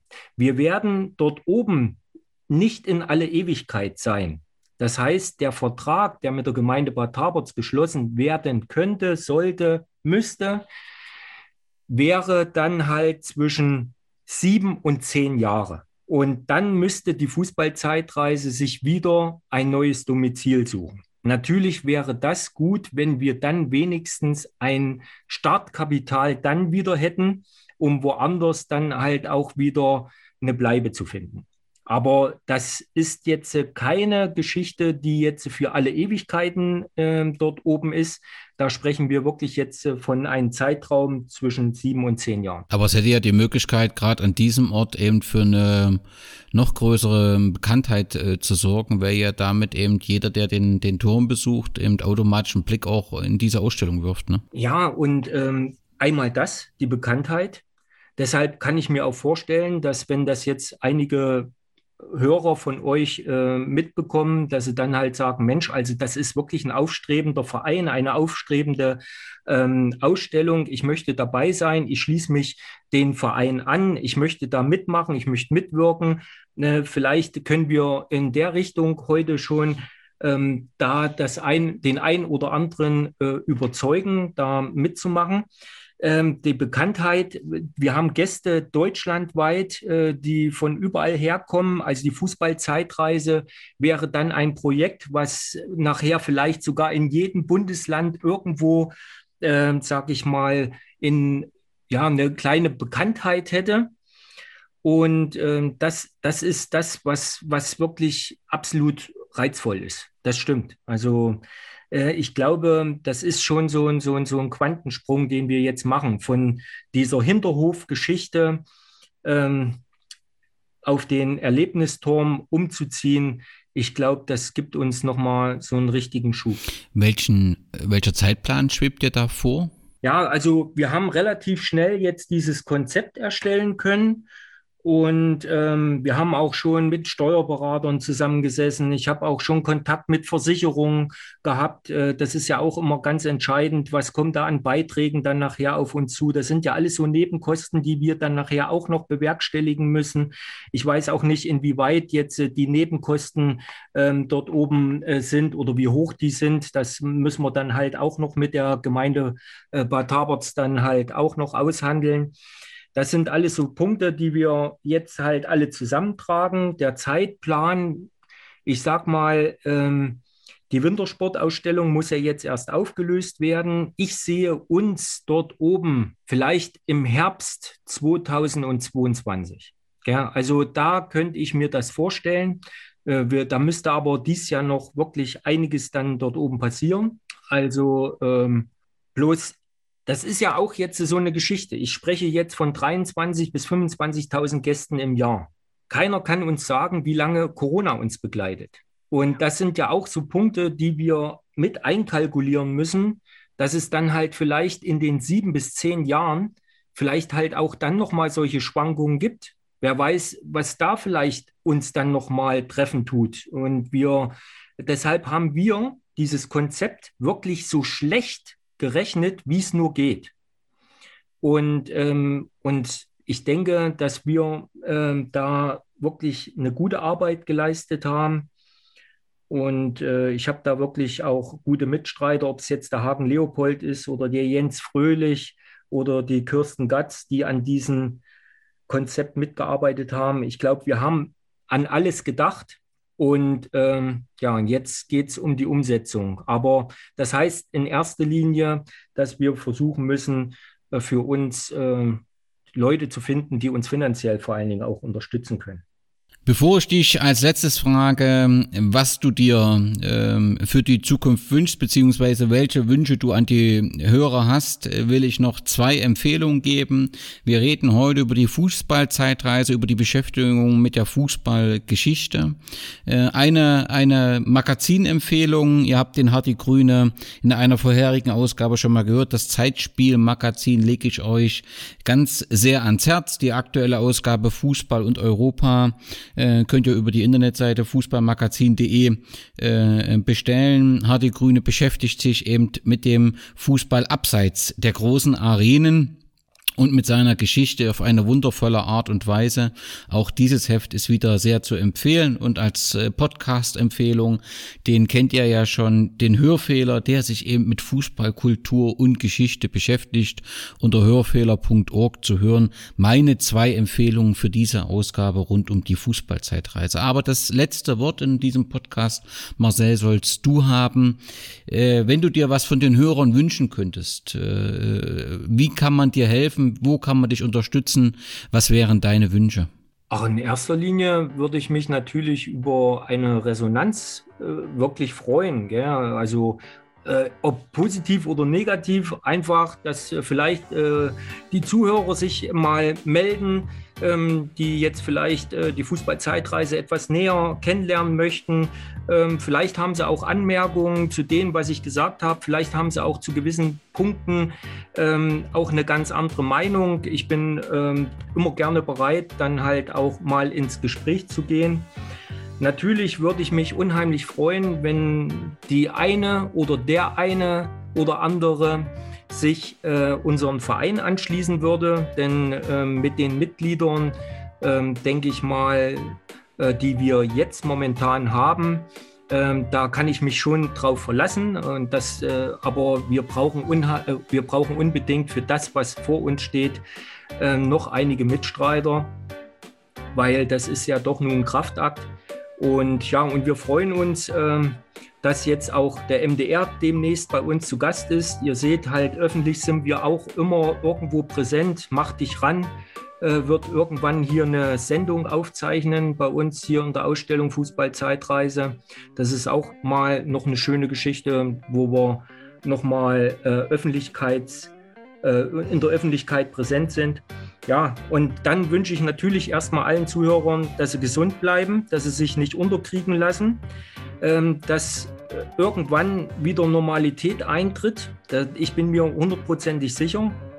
Und äh, ja, und dann würde ich mich freuen, wenn ihr die Fußballzeitreise besucht. Entweder noch in der Lindenstraße 28 in Bad Taberz oder vielleicht irgendwann auf dem Erlebnisturm Großer Inselsberg das wäre natürlich ganz große Klasse. Und wenn ihr eine Führung haben wollt, ruft mich an, machen wir einen Termin aus und dann starten wir los. Alle Infos findet ihr unter www.fußballreise.de. Marcel, ganz vielen Dank, dass du die Zeit hast und uns deine Fußballzeitreise oder besser eure Fußballzeitreise vorgestellt hat. Von der Gründung bis zur heutigen Situation.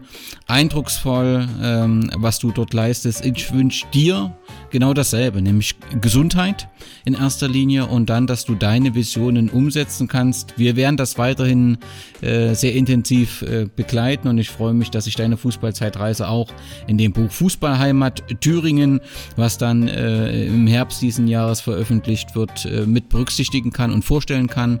Viel Erfolg und herzlichen Dank. Ja, ich bedanke mich bei dir und dass du uns die Möglichkeit überhaupt gegeben hast, uns mal so vorzustellen. Danke.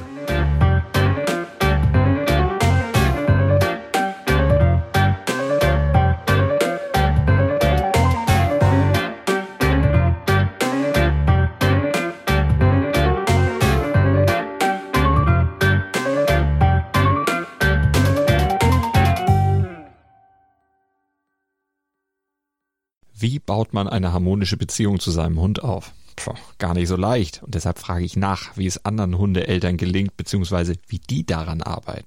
Bei Iswas Dog reden wir dann drüber. Alle 14 Tage neu mit mir, Malte Asmus und unserer Expertin für eine harmonische Mensch-Hund-Beziehung, Melanie Lippisch. Iswas Dog mit Malte Asmus. Überall, wo es Podcasts gibt.